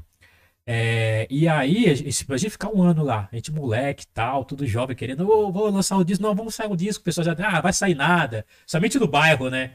Ah, vou estar gravando disco nada, o pessoal lá da, do bar da esquina, tipo. Aí, mano, quando eu vi a capa assim, mano, assim, a galeria era é outro lugar que era a Meca, né? A galeria do rock, que tinha a parte do rap ali, era a Meca, o encontro no sábado e todo mundo do rap ia lá pra pegar as filipetas pra saber os eventos. Hoje a gente vê o evento lá no Facebook, Ah, o lugar tá é pra saber que tá rolando. É. Vamos na galeria Hoje tá e fácil, e, tá pegar as fácil. filipetas nas lojas de disco, que eram muitas lojas de discos, e lá ver que tá rolando. Ah, tá rolando uma parada, vai rolar uma parada tal dia lá na Leste, lá o pessoal do, do- lá da banca lá do De Menos Crime e do Consciência Humana vai fazer lá em São Mateus. Sabia pela filipeta. Se encontrava todo mundo lá e conversava só lá. Ou então no Santana Samba toda, toda quarta. E aí, mano, sempre quando saía um disco novo, a galeria forrava, assim, todas as lojas, assim, lançamento, assim. Os discos, quando saiu o DMRN era a mesma coisa, quando saía Sistema Negro foi a mesma coisa. Quando saiu a do P3, mano, e, e eu não sabia que esse dia já tava nas lojas. Eu colava sempre na galeria, esse dia foi dia de semana. Quando, quando os caras avisavam? Como que era? Então, eles avisavam que havia saído, mas a gente não sabia que dia ia rolar distribuição nas Ah, lojas. entendi. E aí um dia eu fui no meio da semana. Colei lá na galeria, tal, no meio de semana. Era no sábado, sábado eu fervilhava, né? Mas eu fui no meio da semana. Tinha bastante gente no meio da semana também. Quando eu cheguei lá, mano, aquela parte de baixo, assim, da galeria. Pra quem conhece, sabe a história ali. Mano, quase todas as lojas de disco. Tô- Cheio de disco do Potencial 3 Nossa, assinado. que legal. Aí você andando venda, assim. E ninguém sabendo que você era do P3. né? Um outro sabia que eu tava com o dread, assim. Ah. Ah, é você? Eu sou assim, tipo. Todo Mano, felizão. felizão, assim, tipo, mano, é, é louco isso, assim. Olhava assim loja tal, mano, foda. Aí Deve eu ser falava, uma puta sensação mano, louca. Aí né? lendo, caramba, olha isso aqui, mano. A, gente já tinha um vinil, né? A gente, a gente, consegui- a gente conseguiu pegar um antes, que eu até demonstrei pra minha mãe antes e tal, antes de lançar na, na distribuição, né? Mas, quando, mas você tem a experiência de ver ali na loja todos os discos assim e tal. Aí depois ia na outra galeria do reggae os discos também lá. Da hora. Mano, foi- E aí Foda. começou, né? É, e aí foi, né? Ele- até- a- o Potência já era até um pouco conhecido antes nos bares, assim, né? Porque ele cantava muito, a gente tinha muito essa coisa do, do boca a boca e dos bastidores, assim. Tanto que eu lembro, antes da gente lançar o disco, o pessoal comentava da gente na Baixada Fluminense, assim. Que a gente da Baixada Fluminense do rap que veio pra São Paulo e comentou do Potencial 3 lá, assim. Porque a Baixada Fluminense sempre foi, o, no Rio de Janeiro, o espaço mais forte do rap, assim, né? Baixada Fluminense, Niterói, esses lugares assim, sabe? É, E, e aí, aí, ô, ô Lewis, e como que foi o fazer com o The Menos Crime? Mano, aí foi. Mano, primeiro tem que falar da experiência de ter visto a primeira vez o Menos Crime, né? Ô, quando eu vi o Mikimba a primeira vez, Mano falei, não, esse, céu, mano. falei, esse cara é um alien- alienígena? Mano do céu, eu vi, eu vi o The Menos Crime numa pista de skate num evento lá em São Ô, quando, Bernardo. eu, quando eu escutei Foram Mortos, Ah, é, São Paulo Moto ele cantou no Chopin. af, eu falei, meu dia? Deus, tá possuído. Foi Eu- foi, foi, foi nesse Mano, dia, velho. ele cantou sozinho. Isso, os né? caras não foram. Ele foi sozinho, cantou Foram Mortos. Inclusive aquela base lembra muito o. Qual que é o nome? Ele é Eric B? Acho que é Eric B. É, eu não vou lembrar o nome da música agora. O, o João que é bom, o JC é bom nisso de lembrar os nomes das músicas mais é, pegada old school, mas era Eric B. Baseado nesse som. Foram mortos, foram. A batida, né? Foram, foram um, foram dois. Que a gente cantar. É. Foram mortos, foram mortos, foram mortos, foram um, foram todos de uma vez. Mikimba, estilo. Só ele canta daquele jeito. Mikimba, ó, tem umas coisas assim no rap que só você canta assim. Mikimba, sabotagem e É. tal. Só não tem como copiar. Se copiar, fica, não fica elegante. Não, não tem, não tem. Fica feio se copiar. Fica caricato. Mas caricato zoado. Meu, esse show dele, quando eu vi ele cantando sozinho, daquele jeito, eu falei, mano, esse mano tá possuído, velho. Que loucura, mano. Parecia, oh, na verdade, parecia um show gringo, mano. Mano. Mas, mas o Demetrius que me veio a primeira vez antes. Em São Bernardo. Foi aí que, mano, os caras cantando Pera aí, que é o ainda. Eles cantaram em cima da uma música do funk do Obieste.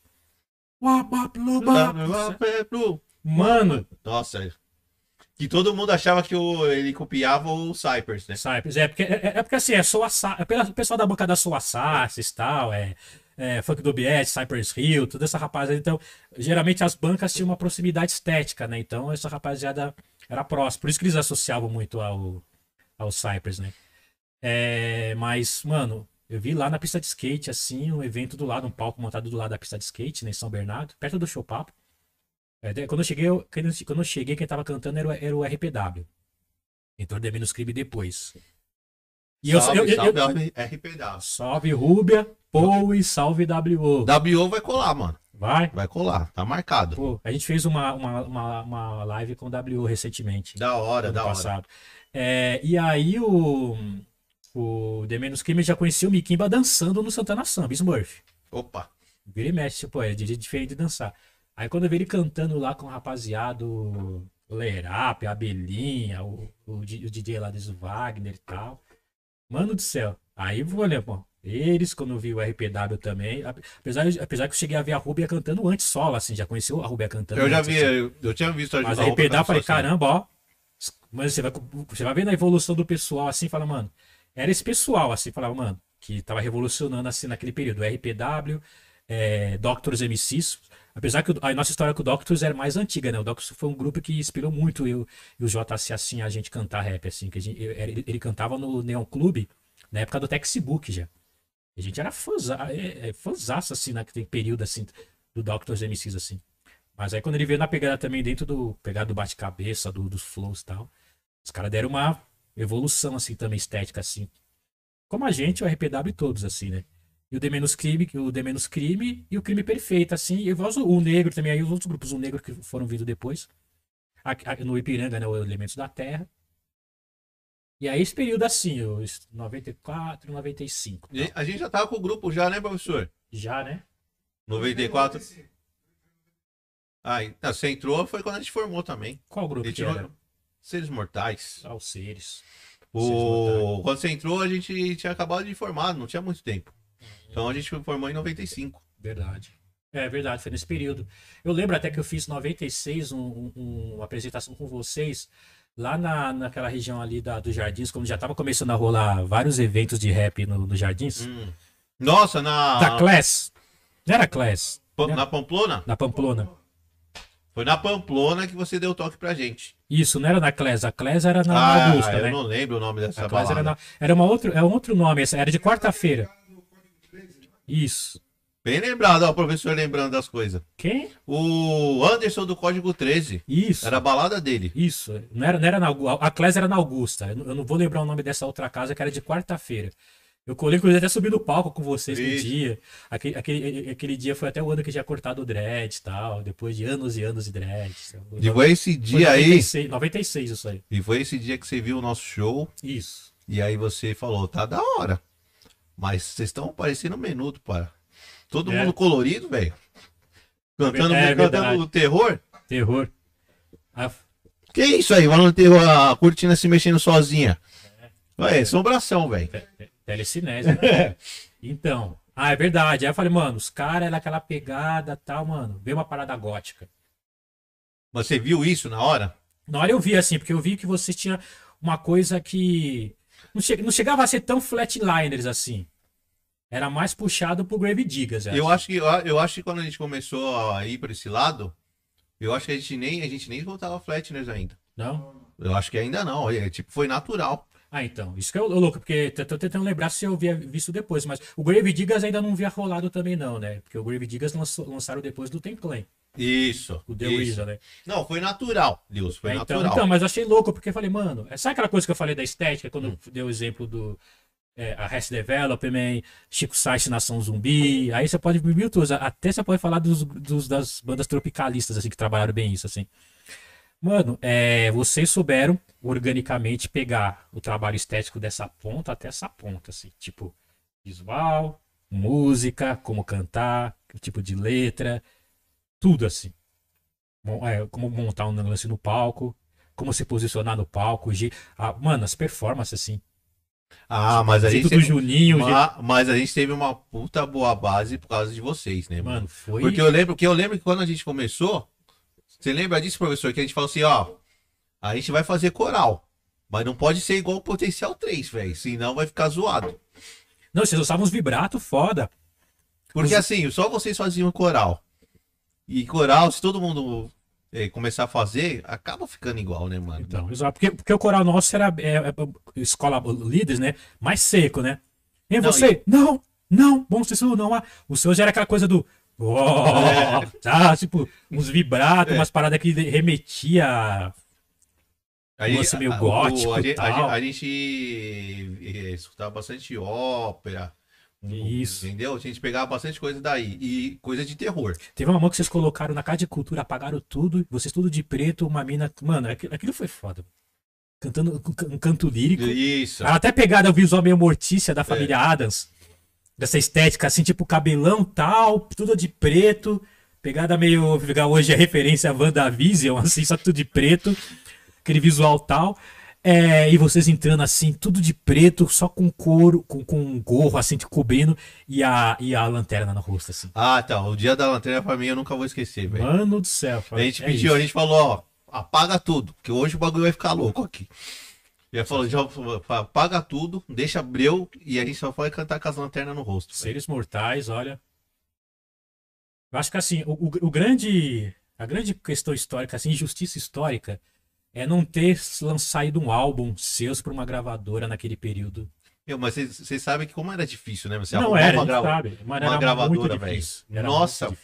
E a gente correu, a gente correu, a gente mandou bastante coisa, cara. E, e a época que a gente mandou não era nem CD, era fitinha. Meu, mas era muito dif- difícil é, é, conseguir. E a galera meio que não dá muita força também, né, professor? Era bem complicado mesmo. Entendeu? Quem, vocês ajudavam, o WO ajudou a gente bastante, O WO. entendeu? A Nosso gente, WO é fã, ele fala muito dos seres mortais. assim. e, a gente, pô, a gente fez um bastante show com o que o WO arrumou pra gente. Mas pra arrumar uma gravadora, mano, é muito difícil, É. cara. E não tinha essa coisa fácil que é hoje, né, velho? Você joga na internet e todo mundo vê, É, então, ah, hoje tá, entendeu? tá muito, tá bem. no- no- Então, é, Não reclame hoje, mano. Não. Hoje tá. Não Ah. Por favor, não reclame. Fala assim, ah, eu sou, eu sou da música e eu não tenho espaço. Mano, a gente. irmão, Primeiro era gravar uma fitinha demo que era caro pra cacete, pra você gravar uma fita, velho. Lá, beleza, montamos com a fita demo. O que, que a gente vai fazer com essa fita demo? Ah, É, nós estamos gravando agora. meu. meu. Aí pegava a fita demo, ah, beleza, vamos fazer as cópias. Meu, aí cada um tinha que fazer um corre pra um baile, jogar na mão de algum DJ pra ver, pra ver se ele vai tocar uma parada. Exato. Entendeu? E ver se alguém conhecia alguém de rádio pra ver se ia tocar. Pois é. Entendeu? Eu sei que o lance começou a rolar pra gente quando tocou no Sona 105. É, a 105 eu lembro que tocou. Foi qual programa da 105 que vocês tocaram? Foi a do não Foi do Natanael, professor? Natanael? Acho que foi no do Natanael que ele tinha um programa. Era na 105 o programa do Natanael? Agora eu não tô lembrando. Eu, eu lembro Eu, que eu acho que, colava, eu acho que era. eu colava numa rádio, acho que é um pouco antes, uma rádio que eu colava que o Natanael tinha um programa ali perto do comecinho da Paulista ali. Mas não vou lembrar o nome Não, agora. não, não mas vou lembrar. Ele, ele tinha uma rádio lá. Não, o Natanael é outro cara aqui da cena do, do- dos bares. é, ajudou E do muito. rap, ele, é ele foi referência, assim, na cena do rap e na cena dos bailes, assim, sabe? Então, mas eu acho que dentro disso que a gente tá falando, desse lance de divulgação, de, das dificuldades que a gente tinha, eu acho que também o, o que dificultou um pouco foi é, grupo com grupo, sabe? Eu, assim, eu sentia que a galera não, não, não queria ajudar o outro, Tinha uma concorrência também, né? né? Tinha, era, era muito aquela coisa do farinha, farinha pouca, meu pirão primeiro. Isso. Era pouco espaço. É quase aquele clipe lá do, do The Roots lá, Concerto of Desesperados, assim, tipo, todo mundo lutando por um microfone lá largado, assim, porque tem pouco, assim. E nessa época era bem isso, era um pouco espaço. E aí era muito farinha pouca, meu pirão primeiro. É, alguns, assim, eu- mano, eu, eu, fiquei- ficava triste, assim, ver que isso não tinha gravado ainda. E eu, eu- Não, a galera cobrava a gente, mano, vai sair podia- quando o álbum de é, vocês, e mano? E eu, eu- eu, no meu caso, eu podia fazer pouco, né? Porque até o P3 mesmo já tava naquele período já. A gente tinha saído da Zimbábue e tudo também e tal. É, não dava pra ajudar tanto É. mais, né? Mas, e- então, mas o nosso sonho naquele, período, o nosso sonho que era o começo, estava começando a ensaiar a ideia de empreendedorismo dentro da cena do rap. O Racionais já estava com a Cosa Nostra lá. A gente estava em mente de fazer, a, a lançar o, um selo. Aí rolou várias histórias que rolaram naquele período de desentendimento no P3, que o P3 se separou, né? Aí foi aquela história mais nebulosa do P3, que quem tava, quem tava, perguntar pra ver se eu, se eu tô, se eu não tô, falava, não, não tô mais. Que foi entre 98 e, e 2008, que eu voltei a. Aí tem esse longo período, né? Que eu voltei ao Potencial 3 em 2008, mas esse período, vários projetos solo, né? Mas meio que você voltou, mas ficou pouquinho, né? É, eu voltei não voltando, eu, É. eu, eu voltei como, como fala assim, é, é honorário. Participação, participação. Participação honorária, assim, não era alguém dentro do grupo, porque quando eu voltei pro Potencial 3 para gravar o EPP3, o EP o EPP3 foi gravado em 2003, mas a gente já estava ensaiando um retorno desde 2008, quando a gente fez o Manos e Minas e a gente fez a virada cultural.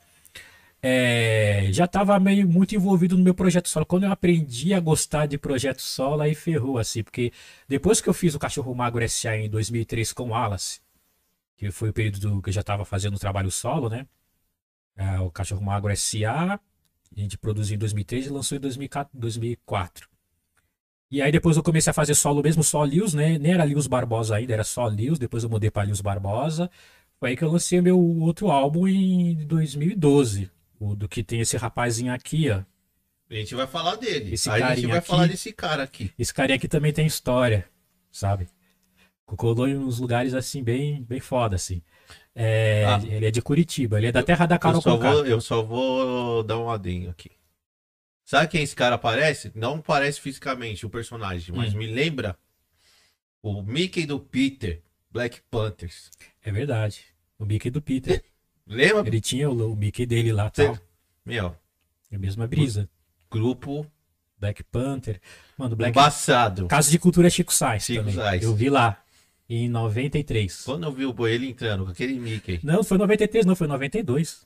Daquele mesmo evento que a gente cantou. E ele era todo meio gringo, né, velho? O Não. Peter, né, velho? Ele Aí o era pra Cássio- frente, né, O mano? Cássio naquela pegada bem, bem Chuck D, mais serião. Aí o Peter todo. Mano, é bem. a- Bem flavor, ele era flavor, bem né? flavor, mano. Bem, Bem flavor. isso mesmo. Aí, e, e o crânio, né? Crânio. Crânio. E, e os caras da unidade X lá, que eles fizeram. Pegada do, do Public Enemy, com aqueles dançarinos. Meu, era meio. Era um public enemy com. Brasilidade. É. Um Public Enemy Meio tropi- jamaicano também, né? jamaicano também. Um Public Enemy barra caribenho barra tropical, assim, sabe? Era bem louco. Não, Black Panthers Olha era. quem tá aqui com a gente. Quem tá com a gente? Vem aqui. Quem vem aqui? Quem vem lá? Aqui a Juju aqui, ó. E É aí? você que tava mexendo ali no pano, né, Juju? É você, né? Hum, É a Juju, essa aqui é a Juju. é a Juju. Eu achei que a gente tava com poderes de X-Men. Não, é ela. Ela gosta de fazer isso com, com a gente. É, assustar os convidados. né? É. Então, e quando eu vi o Black Panther na Casa de Cultura, acho que eu só vi lá. E vi no Alcântara, eles cantaram no Alcântara. Isso no Alcântara. Eu falei, nossa, que louco, mano. Mas o que me chamou mais a atenção foi o Peter, não tem como. É, o visual, o estilo dele, né? Nossa, não tinha como, mano. É o que chama mais atenção. Porque eu não tinha, nu- nunca tinha visto ninguém cantar com um, bo- um boneco. Não, então. Só agora. o- É. É Vocês sabem verdade. que o, o Seres tinha um mascote, né? Sementinha, velho. Como que era o do... Sementinha era um menininho com carinha todo com sarda, de black, e eu cantava com ele no bolso. Ah, que da hora. É, alguns eu acabei usando o macaco e ele virou. Porque, na verdade, é... só pra... já vou adiantar então chegar no período do macaco, né? Que já passei por a década de 2000. O macaco foi o seguinte: quando eu escrevi a música do Macaco Caído, é, eu não imaginava que ia ser um- um- uma letra que ia cair muito na coisa da linguagem para criançada e a narrativa de contação de história. Porque. E sem perceber, assim, eu acabei fazendo meio inconsciente, porque ela começa com Era uma Vez. Era uma vez o macaco do sexto dia. E nesse período, é, e aí já dá para dizer algum- alguns elementos artísticos que eu acabei agregando à minha carreira, que além do rap, eu comecei a trazer elementos da minha jornada dentro do- da cena do sarau e cena dos slams. Eu comecei primeiro frequ- frequentando saraus, e depois slams, aí pegando outras referências culturais, artísticas assim que essa cena trouxe. E curiosamente também foi o período que eu comecei a pesquisar mais sobre cultura de griot tal, e aí é, comecei a fazer contação de história, né? é, fiz dois cursos de contação de história tal, né? né, Como trabalhar essa narrativa de objeto cênico, e aí coincidentemente uma, uma, uma ex-namorada minha fazia contação de história também, então passei, passou algumas coisas pra mim também. E e aí eu pensei, mano, vou fazer um bagulho de rap que eu vou misturar elemento de sarau, slam, elemento de griot, contação de história com objeto cênico. E com um elemento um pouco mais lúdico, assim. Foi aí quando eu, quando eu terminei de fazer o meu álbum, do, do macaco, que tem o Macaco Caído, que é. O nome do álbum é extenso, né? A evolução foi criada para a criação evoluir. É, falei, mano, eu vou, vou comprar. Acabei de produzir o disco e, e agendar o primeiro show de lançamento. Não tinha nenhuma ideia ainda de como que eu ia montar meu show. Mas com todas essas, essas ideias na cabeça que eu já tinha dessas construções. Falei, mano, vou fazer o seguinte, eu vou montar meu show com toda essa cara das coisas que eu tenho. Tipo, contação de história, sarau. Tanto que o disco tem spoken word, né? Que é a poesia falada, é o desse, desse disco, né? Quando eu comecei a gravar as poesias faladas com música, que é o que eu fiz pra minha mãe, né? Ilustríssima Rosa, tem o Fast Fudido, e por aí É, vai. eu ia assim. te perguntar isso, se a poesia já é nesse período. Nesse período, ela veio um pouco antes, assim. Ela, ela começou a me influenciar em 2011. Foi quando eu conheci o Islã. Não a religião. Eu já conhecia a religião antes, mas Tá. nunca fui muçulmano. O Islã de poesia. Muita gente confunde, né? O Islã de poesia com o Islã muçulmano, assim. É, e aí, sarau, eu já organizava. Eu comecei a frequentar sarau em 2008. Então, eu ia te perguntar, é, como que começou esse lance do, Do sarau, né? Do sarau. O sarau Porque foi aí antes. já, porque já entra, aí já entra a poesia, né? Isso, é, o sarau foi antes. O sarau, olha que louco, assim, tudo, tudo orgânico, né? Porque assim, eu não frequentava sarau. E eu não conhecia muito. Quando falavam de sarau pra mim, eu falei isso em várias entrevistas, assim, interessante, assim. É, na minha cabeça, acredito que na sua também, de várias pessoas assim, mais cultura periférica, era aquela coisa mais é, acadêmic, academicista. Não no mau sentido, assim, mas tipo. Aquela coisa assim que você não se sentia incluído, assim, era pessoal sentado, comportadinho, lendo, tal, os Isso. clássicos tal. E não era um lugar que, sim, a gente acostumado com esses- essas coisas mais rueira e maloqueirista, a gente não, pô, acho que eu não vou me adaptar assim. Só que depois eu comecei a ver o jeito do Sérgio vai, mano, o cara é maloqueiro pra caramba, assim, o cara não deve organizar um sarau, tipo, nessa pegada, né? Aí, mas sempre curioso pra ir, assim, o pessoal falava do Elo da Corrente, do, do Literatura na Brasa, da Zona Norte, é, Perifatividade e tal, mas não via colado ainda. Aí em 2000, em 2008, o Sérgio Vaz ele começou a organizar um sarau num espaço chamado Ação Educativa, na General Jardim, região central. É, ele já fazia companhia faz um tempo lá na Sul, né? Fundão. Aí, sarau rap. Só que eu fiquei sabendo desse sarau rap numa matéria do programa Metrópolis. Eu acho que era Metrópolis, mas era na TV Cultura. Eu fiquei olhando assim o Sérgio Vaz, vários caras que eu conheço recitando, assim, eu vi lá o Paniquinho, eu vi lá o Rocha do QI Alforria, tudo do rap, assim, os caras do rap recitando letra de música. Eu falei assim, eu escrevo, eu já tinha escrito a Quilombo 21 e tal. Quilombo 21 eu escrevi em 2001. Várias letras assim que eu achava que era legal recitada assim, a ideia da construção, a construção da letra. Vou lá, Cheguei lá, mano, a dinâmica é outro rolê, assim, tipo, DJ tocando tal, o microfone Diferente do que você tinha visto.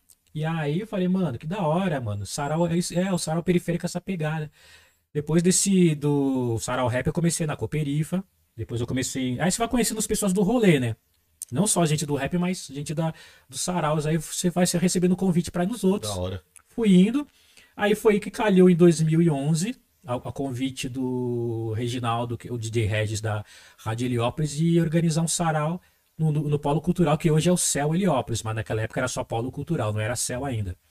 E a gente deu o nome, juntou eu, o Baltazar, Neuros, Zuripa, se eu não me engano. A Zuripa tava, não vou lembrar quem mais tava. Acho que eu, Regis, eu, Baltazar, Neuros, Zuripa eu não vou lembrar. Se caso eu esqueci, perdoe, que a memória tá tão boa. Que ano que foi isso aí? Foi final de 2011. É, era a época que o Neuros, inclusive, estava produzindo o Remixado, que foi o, o disco que saiu uma música minha chamada Garota da Garoa. E a gente começou a organizar. O, deu o nome de Ter Sarau. Era que ter toda sarau. terceira terça tem que ter sarau. Sarau. Ter, de ter sarau. E aí, onde entra o. O slam. É que você foi pra gringa, né? Ah, então, aí chegando lá. Nesse mesmo ano, eu comecei a fazer show com a banda Láfia. Que eu, eu, eu, eu, ia postar, eu já tava postando poesia escrita na internet, né? E aí o Brechó viu uma poesia minha que eu, eu gravei, gravada. Eu peguei o fundo do clube do rap. Não, pode chegar. Eu peguei. Só pra ver a bateria ali, a bateria ah, ali. Eu peguei o fundo do clube do rap, que o, que o James organizava nosso educativo, hum. James Lino. Eu cantei lá e recitei essa poesia que era o Reunião Tribal, dessa frase aqui, ó. Todo baile black tem um pouco de terreiro. Eu recitei essa música lá, Reunião Tribal, e gravei. E aí postei com a poesia, o Brechó da banda Láfia viu. Falou, mano, me convidou, a gente foi trocar ideia lá no centro, lá na galeria, me convidou para recitar numa abertura de uma música da banda Láfia chamada Baile Black. E aí, num desses shows do Baile Black, na casa chamada Cabu, em 2011, da, da, da, vários shows que eu fiz já em 2011 com a Láfia, eu conheci a Roberta. Eu não conhecia a Roberta ainda, ela foi lá, o, o Brechó convidou ela para subir no palco da casa Cabu, e ela, depois nos bastidores, terminou o show tal, conversando sobre rap com ela, né, porque a, a, a Roberta é do rap também, né, ela é do, do, do teatro hip hop, né, ela é da cena do rap também. Começamos a comentar, ela falou do slam. É na hora que ela falou mais, muçulmanas, participa todo mundo tem essa impressão no começo tal, né?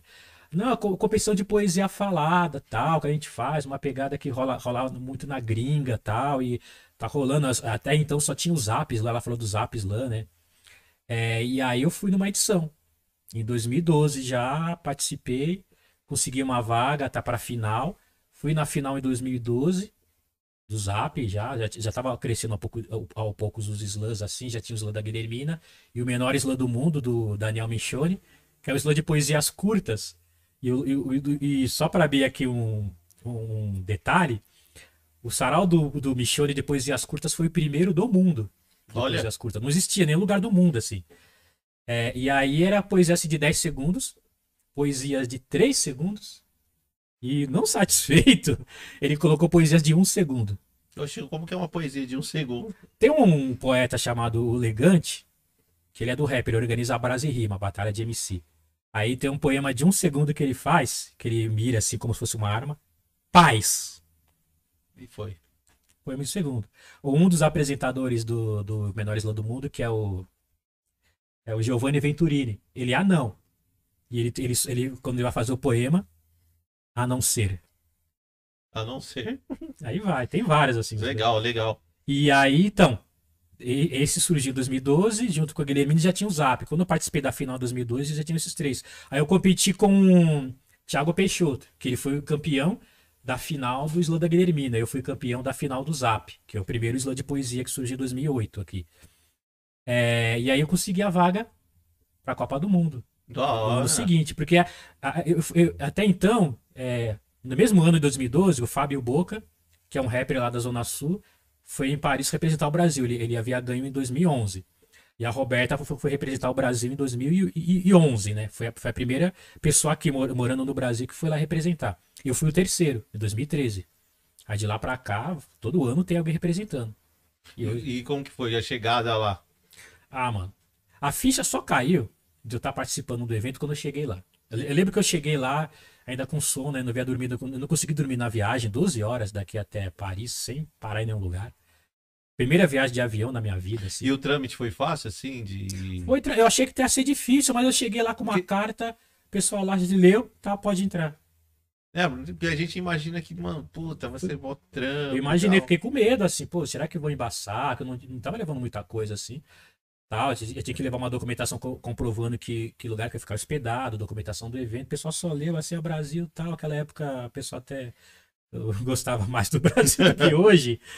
É, então, ah, beleza, entra aí, vocês são brasileiro, Ronaldo, tal, essas coisas assim, samba, tal, tipo, pegar. É, o, o- não, não cheguei. Eu não precisei do visto, eu só precisei da. Fazer a. Nossa, qual que é aquele documento mesmo que faz tempo que eu não uso? A passaporte, eu tirei o passaporte. E eu fui rápido até. Eu fui fazer o passaporte no final de 2012 e ficou pronto no começo de 2013, assim. Rapidinho. Foi rapidinho. Meu passaporte chegou lá, tá carimbo já era. Cheguei. Aeroporto Charles de Gaulle. Chegamos lá, tal. Aí tinha alguém, pessoa tinha alguém recebi, recebendo recebendo lá. tal, lá, slam, e tal, Copa do Mundo. É, depois ia, chegamos lá, pegamos o trem de lá da estação até Paris.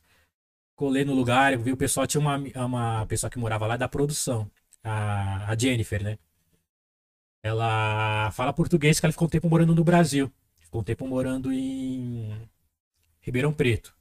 Então ajudou muito. E um amigo meu que foi também junto para fazer a parte de captação de vídeo. Ele captou todos os vídeos. Alguns vídeos que eu tenho na internet, é, recitando tudo na rua, na Torre Eiffel com o macaco. O macaco foi também. É, em alguns lugares foi ele que gravou. E que é o Douglas, né? Ele fala inglês também, então ele ajudou muito na tradução, a Jennifer da produção e ele, então consegui me adequar lá com as pessoas assim. E só que assim, a ficha só caiu quando eu cheguei lá no, no, no hostels, deitei, tomei banho, não, tomei banho, né? Deitei, tomei banho não dá. Tomei banho, deitei, dormi, acordei. Caramba, é verdade. Aí que caiu a ficha. Abri a janela, a cidade, assim tal. Aí quando eu cheguei lá, as, as, as sensações assim de. Não é só o fato de você estar em Paris, a primeira viagem de avião, o primeiro da família Barbosa a sair do continente, sabe? Tipo, foi, é outra questão, assim, o fato do porquê eu tava lá. Isso que foi o maior, é, acho que pra mim foi a, o maior baque, assim, no bom sentido, assim, sabe? Do tipo, caramba, mano, eu tô vindo aqui. Porque assim, eu, eu, eu, tava, eu tava na música desde 89. Eu nunca saí do Brasil. Mal saí do estado de São Paulo. Eu fui pro Rio de Janeiro com o Potencial 3 duas vezes só. Não fui para outros estados. A gente fez bastante show no interior. A primeira vez que eu saio do Brasil, avião lá pra Europa. Goste ou não goste, mas é, é, é uma cidade importante, Paris, assim. E cheguei lá, vim, vim pela poesia falada, assim. Se alguém há três anos me falasse isso, ia. Você tá maluco. Uma poesia falada? Como assim? Tipo, você tá doido, tipo, vai participar de um campeonato mundial, chegando lá vendo gente da Madagascar ali, da Rússia, Singapura do meu lado, fazer, participando do evento que eu tô também participando, sabe? Pra mim foi tipo.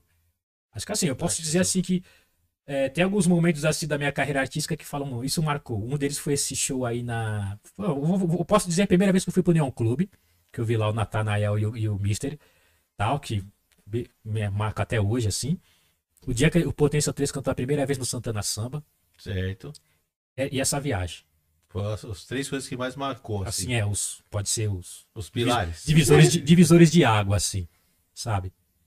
É, eu, eu- até pouco poderia colocar esse dia do Potencial 3 na galeria do, do vinil, mas é que eu acompanhei todo o processo, então não foi aquela coisa muito. Eu acompanhei o processo de construção, peguei o disco antes, sabe? Tipo, mas marcou também esse dia, assim, da, da galeria do rock, assim. Da hora. Aque- Aqueles momentos que você olha assim e fala assim, caramba, tem um olho no meu cisco. Esses, esses momentos assim.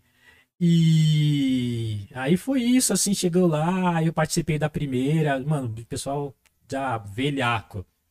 Eu participei na primeira rodada, é, eram chaves, eles dividem em chaves, né? Então, por exemplo, eram chaves com cinco poetas, como Copa do Mundo normal. Tem a primeira fase que são as chaves. Aí logo calhou de eu pegar na minha chave os dois primeiros os dois finalistas do campeonato inteiro. Era o Nossa. representante da Espanha e representante de Quebec. Porque no caso do, do Canadá tem uma questão curiosa lá. Quebec e o resto do Canadá tem uma certa divisão linguística. Quebec eles falam em francês. O resto do Canadá é inglês. Então tem um representante de Quebec para falar, recitar em francês e um representante do Canadá. E essa coisa da língua francofônica, que é a inglês ou, ou a francesa, é muito forte lá. Línguas latinas, assim, por mais que o pessoal goste, mas o lance do entendimento ajuda muito, sabe? As pessoas só falam, falam inglês lá, a maioria em Paris, assim, sabe? Na Europa. Então eles entendiam mais fácil as, as letras, assim. É, e pesa muito. E aí eu participei e, mano, Quebec, mano, é tipo, pode-se dizer assim, na Copa do Mundo, tipo o Brasil quando era foda, assim, na Copa do Mundo. Ah, entendi. A maioria dos campeões, assim, da Copa do Mundo de poesia lá em Paris é Canadá, Quebec ou da própria França mesmo, ou algum outro país da Europa. Mas geralmente é Canadá, os maiores, assim, pegar numeralmente, assim. Então, acabei pegando a chave com os monstrão, assim. E Logo de primeira. e, e e o representante da Espanha que foi pra final, monstro também. Aí, aí eu não quanto- passei, eu não passei. Quanto tempo de evento, assim? Eu, eu cheguei na, na segunda, não cheguei no domingo. Fiquei até o outro domingo. Na Fiquei oito dias. A semana inteira, assim, lá. Eu, eu- a, e minha apresentação é, na Copa foi bem no começo, foi na quarta. Aí eu não passei. Fiquei lá, mas, mano, sabe quando você tá. Tipo, Tipo, que da hora eu tô tá aqui. Tô curtindo pra caramba, Mano, aí depois fui lá, a gente foi pra Torre Eiffel, fui lá pros, pros museus, Louvre, a gente foi pro cemitério lá onde tá enterrado o. o nossa, qual é o nome daquele cantor lá do, do The Doors? O, Ah, Jim é, Morrison. Morrison. a gente foi lá tirar foto na frente da. Ah, mano, foda Não, assim. tipo, que eu, foi muito Aí troca- válido o rolê, né, falei com o pessoal, mano, fiz, Experiência ami- fiz foda. amizade lá, troquei ideia muito com o pessoal lá de, de- da. Que um amigo meu tradução, da tradução ajudou muito lá. O, o pessoal lá da Romênia do rap, pessoal do, do Portugal, sabe? Tipo, mano, nem, nem tem esquecido que eu perdi. Eu não perdi, na verdade, né? Não, você ganhou, perdi. cara. A gente fala perder. Tem uma questão do slang que a gente comenta muito, você não perde, tá ligado? A gente fala perder no sentido de que não passou. Não, não passei, mas a gente ganhou. E Meu, só de você estar lá, velho. Mano, foi louco, assim, eu nem até esqueci. Representando, representando o Brasil, representando o Ipiranga, mano. Não, foi louco. Você é louco. E aí chegou lá até na final. E quem ganhou foi esse rapaz que ficou em primeiro na chave que eu tava. Eu não vou lembrar o nome dele agora, mas é representante, representante de Quebec. Mano, monstro. Monstro. Monstro, assim, na, na, na encenação. Porque o slam tem muito isso. O slam ele trabalha é, três tipos de artes, assim. Cênica, é, arte cênica, oralidade e a própria literatura em si por causa da escrita. Mas as notas, na verdade, até aqui no Brasil funciona assim. O critério é a oralidade e a parte cênica. O jeito que você apresenta a poesia, para tocar as pessoas. Porque, querendo ou não, a, a parte escrita, quando você lê entende as palavras, se você não apresenta muito bem, por mais bem escrito que seja, dificilmente você passa. Ah. Às vezes você consegue fazer uma poesia até mais simples, mas a sua parte Então- cênica e oratório, o jeito que você fala, entonação de voz e tal, do- é- pega as pessoas. pega assim. mais. Pega mais, assim. E tanto que a gente até fala, ah, dá nota pra poesia é ideia de jirico. A Roberta Estrela Dalva, que quem trouxe o slam pra cá, fala direto isso. Quando vai pegar o júri, ó. Mano, é ideia de jirico dar nota pra poesia. Então vocês vão dar nota pra, pro jeito que a poesia é apresentada. Então, Lewis, é o seguinte, como que a galera consegue entender a sua poesia se você sendo é, brasileiro, fala em português e você tá lá na gringa? Então, é, tem um recurso que eles usam lá para facilitar o entendimento no evento, que é o seguinte: é, você faz um treinamento prévio com alguém da produção. No meu caso, o que ajudou bastante foi que uma das pessoas da produção era essa Jennifer, que fala português, né?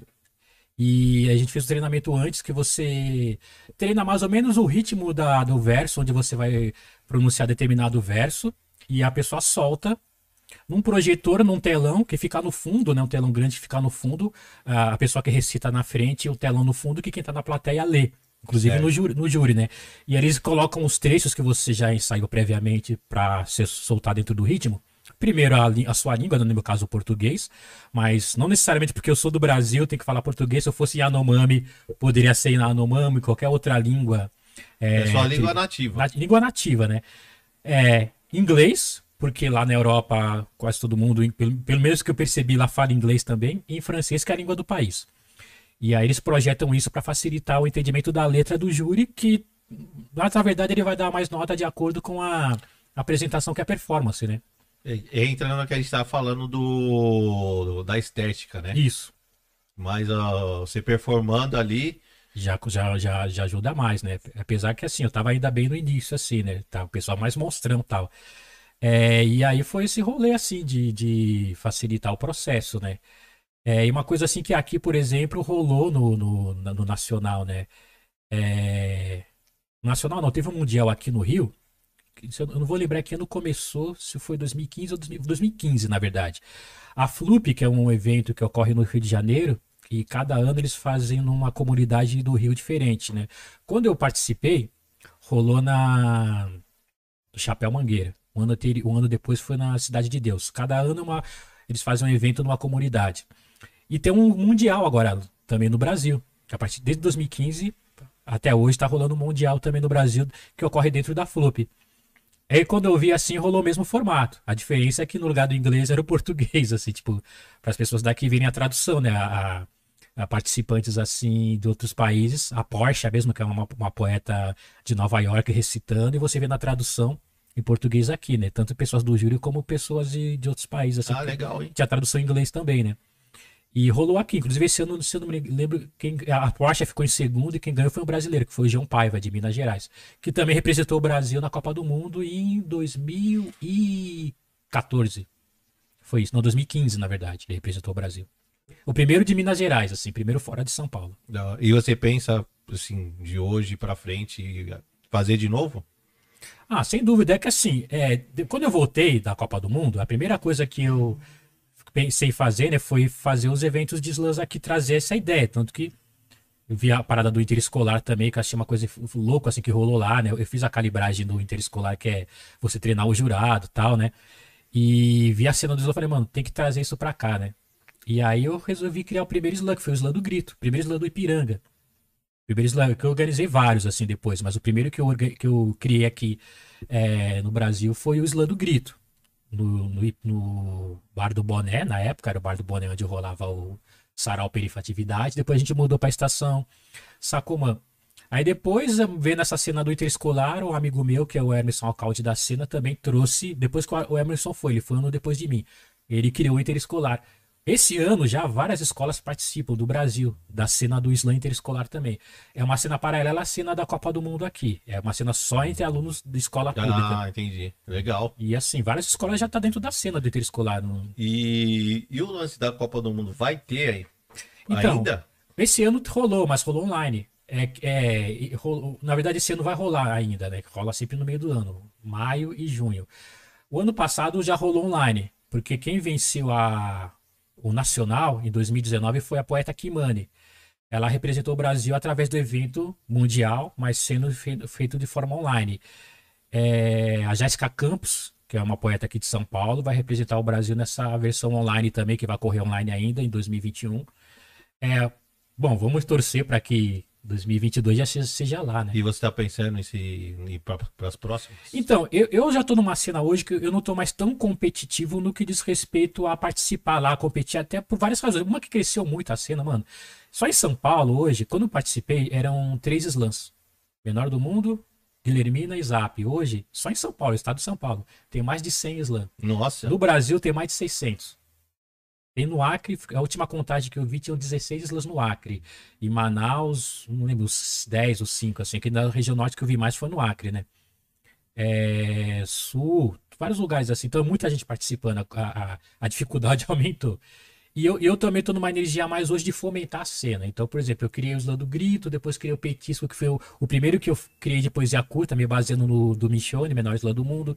É, criei o slam do Elipa, é, criei o. Eu participei da construção do Slam é, Resistência, né? No início eu, eu dividi o espaço como Slam Master, que é quem apresenta, junto com o, o Del Chaves, né?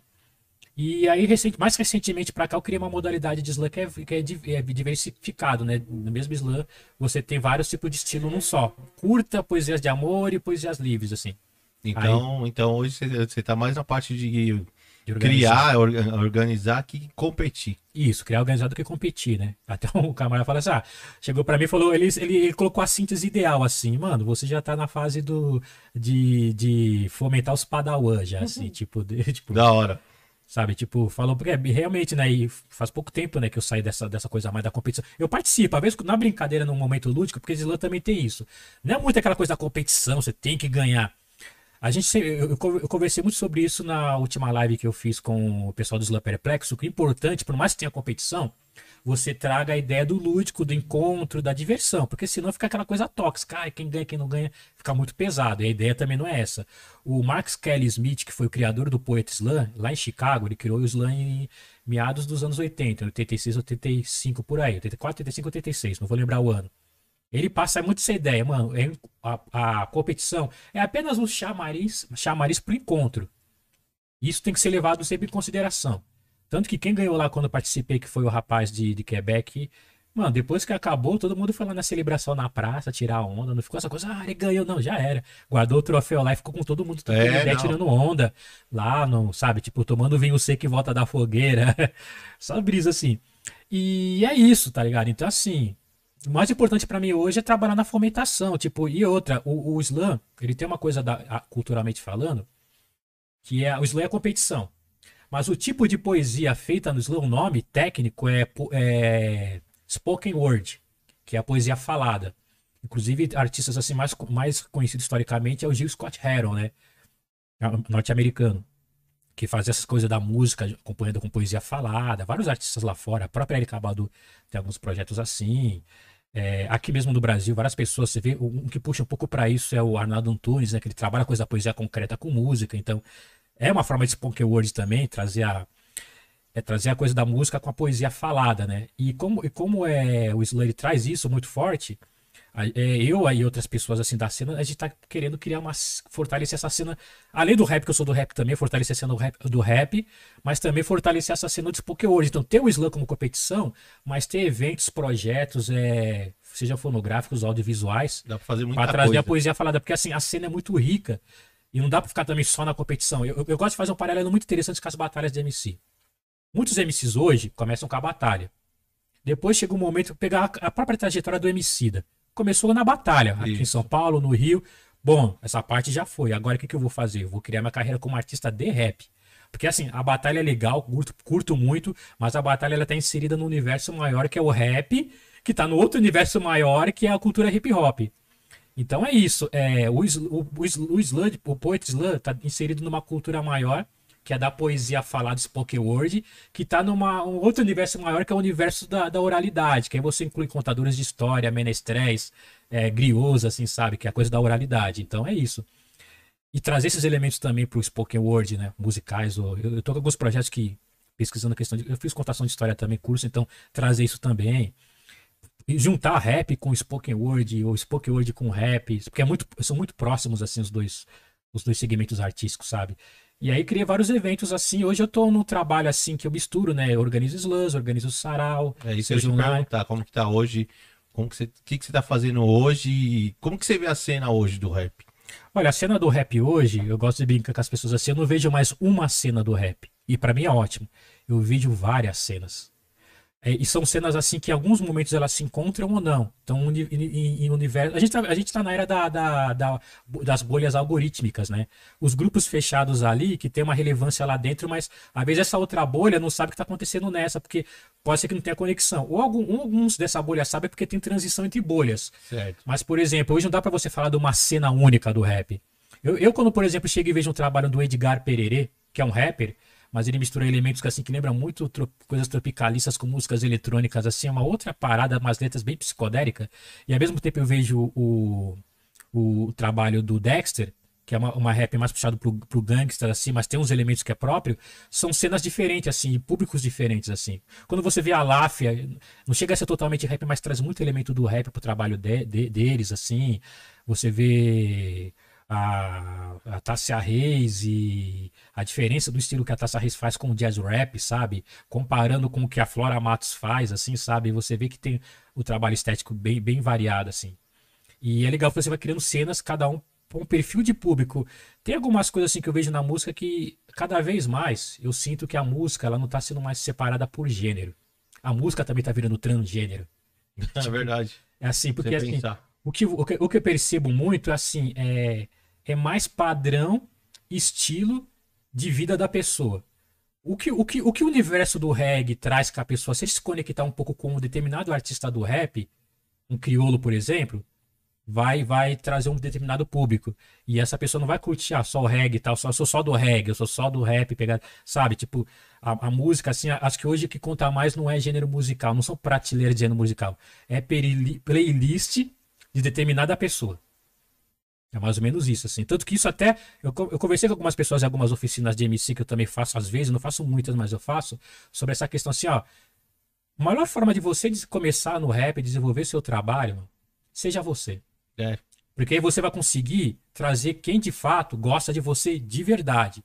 Porque assim, quando o artista tá hypado, é muito fácil, mas o hype, ele tem. Ele tem, Ele tem uma o hype tem uma duração. tem duração. Agora, a carreira orgânica, com uma base de público é, Que engaja, é enraiz- fiel. engajada, en- engajada, enraizada, mano, dura pra sempre. Você vê mil artistas. Hoje, até hoje, o Paulinho da Viola tem o público dele.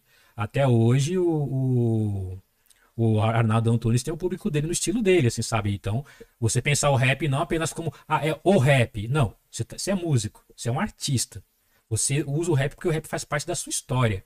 Você tem uma ligação muito forte com essa cultura, mas você, quando você vai começar a fazer seu trabalho, mano, você é um artista. Pensa como artista, sabe? Tipo, tenta linkar Basquiat com Flora Matos e com Jackson do Pandeiro cantando rap. É isso. Dá aquela mesclada. Mesclada, assim. Mas que tem a ver com você, pra que a coisa tenha a sua cara. Pra não ficar uma coisa pulverizada também amorfa, sem rosto. Mas o seu rosto, que é aí que tá. O seu, o seu rosto, sem impressão digital, só você tem. Ninguém vai ter. Mesmo com as nossas variações erradas, né? A gente é tudo torto. Nosso, a- a- no- o nosso DNA, né? A nossa, a nossa estrutura molecular do DNA, que são aquela dupla hélice, é uma escada torta. É isso. Então a gente é torto até no nosso DNA. Então, é isso. Então, voltando assim, eu tô fazendo essas coisas. Tô com a banda Hereditários, que é a banda que me acompanha, mas eu não faço só show com Hereditários, como dá pra fazer com banda, eu faço com a banda que eu montei, chamada Hereditários. Às vezes, às vezes eu faço solo, eu e o DJ Pepeu, que é do, do, do coletivo lá da, do Afrobase, né? E também do Treme Terra. É, fazendo, preparando meu livro de poesia, que eu ainda não lancei nenhum livro de papel. Eu- É, Acho que é a minha maior seria dívida. né? É a minha maior dívida até hoje, desde quando eu comecei a fazer poesia, ainda não lancei um livro, estou preparando nos projetos e organizando os saraus, os eventos online nas redes, mas basicamente é isso. O meu, meu trabalho ele tá entre o rap, a música rap, oralidade através do spoken word e a poesia na, na, na literatura, né? Os trabalhos de curtinhas que eu faço, poesias curtinhas, né? da- Aí é nesse ramo, assim, juntando tudo isso. E os elementos de contação de história com o macaco também, os outros objetos cênicos. Na hora. Então a gente vai aproveitar aí, ó, macaquinho. Lius Barbosa vai fazer um som pra gente. Lius, quer deixar suas redes sociais aí pra galera? Fala. Bom, é, prime- primeira forma de me encontrar é e de, de lá você. Eu vou até resumir aí que de lá você consegue me encontrar em qualquer outro lugar que todos os links estão lá. É o meu site, o site oficial. É liusbarbosa.art. Aquele arte com T mudo. Isso. Digita lá na barrinha do, da, da- de. Não do Google, né? Aquela barrinha de. Você achar os, os sites lá. Lius Barbosa, do navegadora. liusbarbosa.art. Entra no site, tem a página lá do, do meu, da minha release que tem já os links para todas as minhas redes sociais, canais do YouTube, tudo lá. Da hora, galera. Vai estar aí na descrição. É pra entrar lá. Eu e Lius, pra gente fechar esse, esse papo da hora, sempre vou pedir pro convidado, pede pro, pra galera aí, Lius, se inscrever no nosso canal. Ô, gente, Por favor. mano. Gente, não é pedir muito, ó. Tem um botãozinho, onde que tá ali? Vai estar no lugar aqui, não sei, da base da. Ou então na descrição. É só vocês apertar e se inscrever, vocês vão receber todas as notificações desse ilustre rapaz talentoso que é meu amigo de longa data. E a gente está ampliando a nossa rede. Da, nós somos periféricos, né? Isso. Temos uma rede. Para a gente invadir essa rede aqui, youtubiesca, para ter mais gente igual a gente também. Quem aparecer também, nós vamos ajudar também, que a ideia é esse, Ubuntu, né? É a corrente do bem, velho. Corrente do bem, Ubuntu, Mitakuye Oyasin, a corrente do bem. É isso. Então, galera, é o seguinte, vamos de som aqui. Ó o macaco. Nils Barbosa, se liga aí. Uou! Hey, hey, hey, hey, hey, hey. O macaco que caiu. O macaco que caiu. Olha aqui, ó. Era uma vez um macaco do sexto dia, que já nascia sob o signo da rebeldia. Vivia pelos galhos da árvore da vida, nem pouco satisfeito com seu tipo de comida. Usou e abusou do polegar opositor pra fazer oposição à regra do criador. O fruto proibido ele pegou, devorou, se embriagou, desequilibrou, escorregou. Ele despencou ao som de Lucy in Sky. Quem mandou ignorar o aviso do seu pai? O preço que pagou por sua vontade própria foi a queda numa savana da Etiópia. A cabeça levou um choque tão violento que ficou inchada, repleta de pensamentos. Ele identificou uma rara enfermidade, uma esquizofrenia chamada humanidade. Depilou o corpo, resolveu andar ereto, aprendeu a falar e não quis ficar mais quieto. E logo ele chegou com umas conversa bagunçada. E que a natureza tinha que ser dominada de manhã, ele era o macaco de Cromanhon. À noite ele já era o macaco.com, acendeu sua fogueira em todos os lugares, deixou sua pegada até nos solos lunares. Ó, o que que aconteceu? O macaco caiu. Por que que aquele fruto ele teve que comer? Ele se machucou? Macaco, ele pirou semente, coca-cucama. O que que aconteceu, semente? E por que que aquele fruto ele teve que comer? Ele se machucou, ele ficou macaco, ele pirou. Seu transtorno bipolar vai de Marte a Afrodite, vai do Partenon ao campo de Auschwitz, entre o navio de Darwin e a arca de Noé. Não consegue entender quem realmente ele é. Tem na mão direita a grana que ignora o coração. Ele inventa o problema pra vender a solução, pra fugir da sua verdadeira naturalidade. Ele vive almejando uma tal felicidade. O animal doente que controla o seu destino. Na Ilha das Flores ficou abaixo dos suínos, inquilino de um planeta que ele chama de aldeia, onde bombas de hidrogênio ele semeia, meia, meia. Tem dia que ele tem a compaixão de quem socorre, tem dia que ele tem a ambição de um doutor Gore. É um simiano totalmente controverso, é um vírus no software do universo. O que que aconteceu? O macaco caiu. E por que que aquele fruto ele teve que comer? Ele se machucou, ficou mocaco. Ele pirou, ficou com a cucamá. O que que aconteceu, semente? E por que que aquele fruto ele teve que comer? Ele se machucou. Ficou mocaco, ele pirou, ficou com a cucamá. Mas o que que aconteceu? E por que que aquele fruto ele teve que comer? Ele se machucou, ficou mocaco. Ele pirou, ficou com a cucamá. Mas o que que aconteceu? O macaco caiu. Mas o que que aconteceu? O macaco Professor, Caiu. o que que aconteceu? Caiu. O que que aconteceu? O macaco caiu, velho. Ele pirou, ficou com a cucamá. Ele se machucou, ele ficou mocaco. O que que aconteceu? O que que aconteceu? E ficou com a cucamá. O macaco caiu, galera. O macaco É o caiu. seguinte, valeu. Se inscreva no canal. Beijo do Black. Alô? Gongo, gongo, gol, gol. Gol.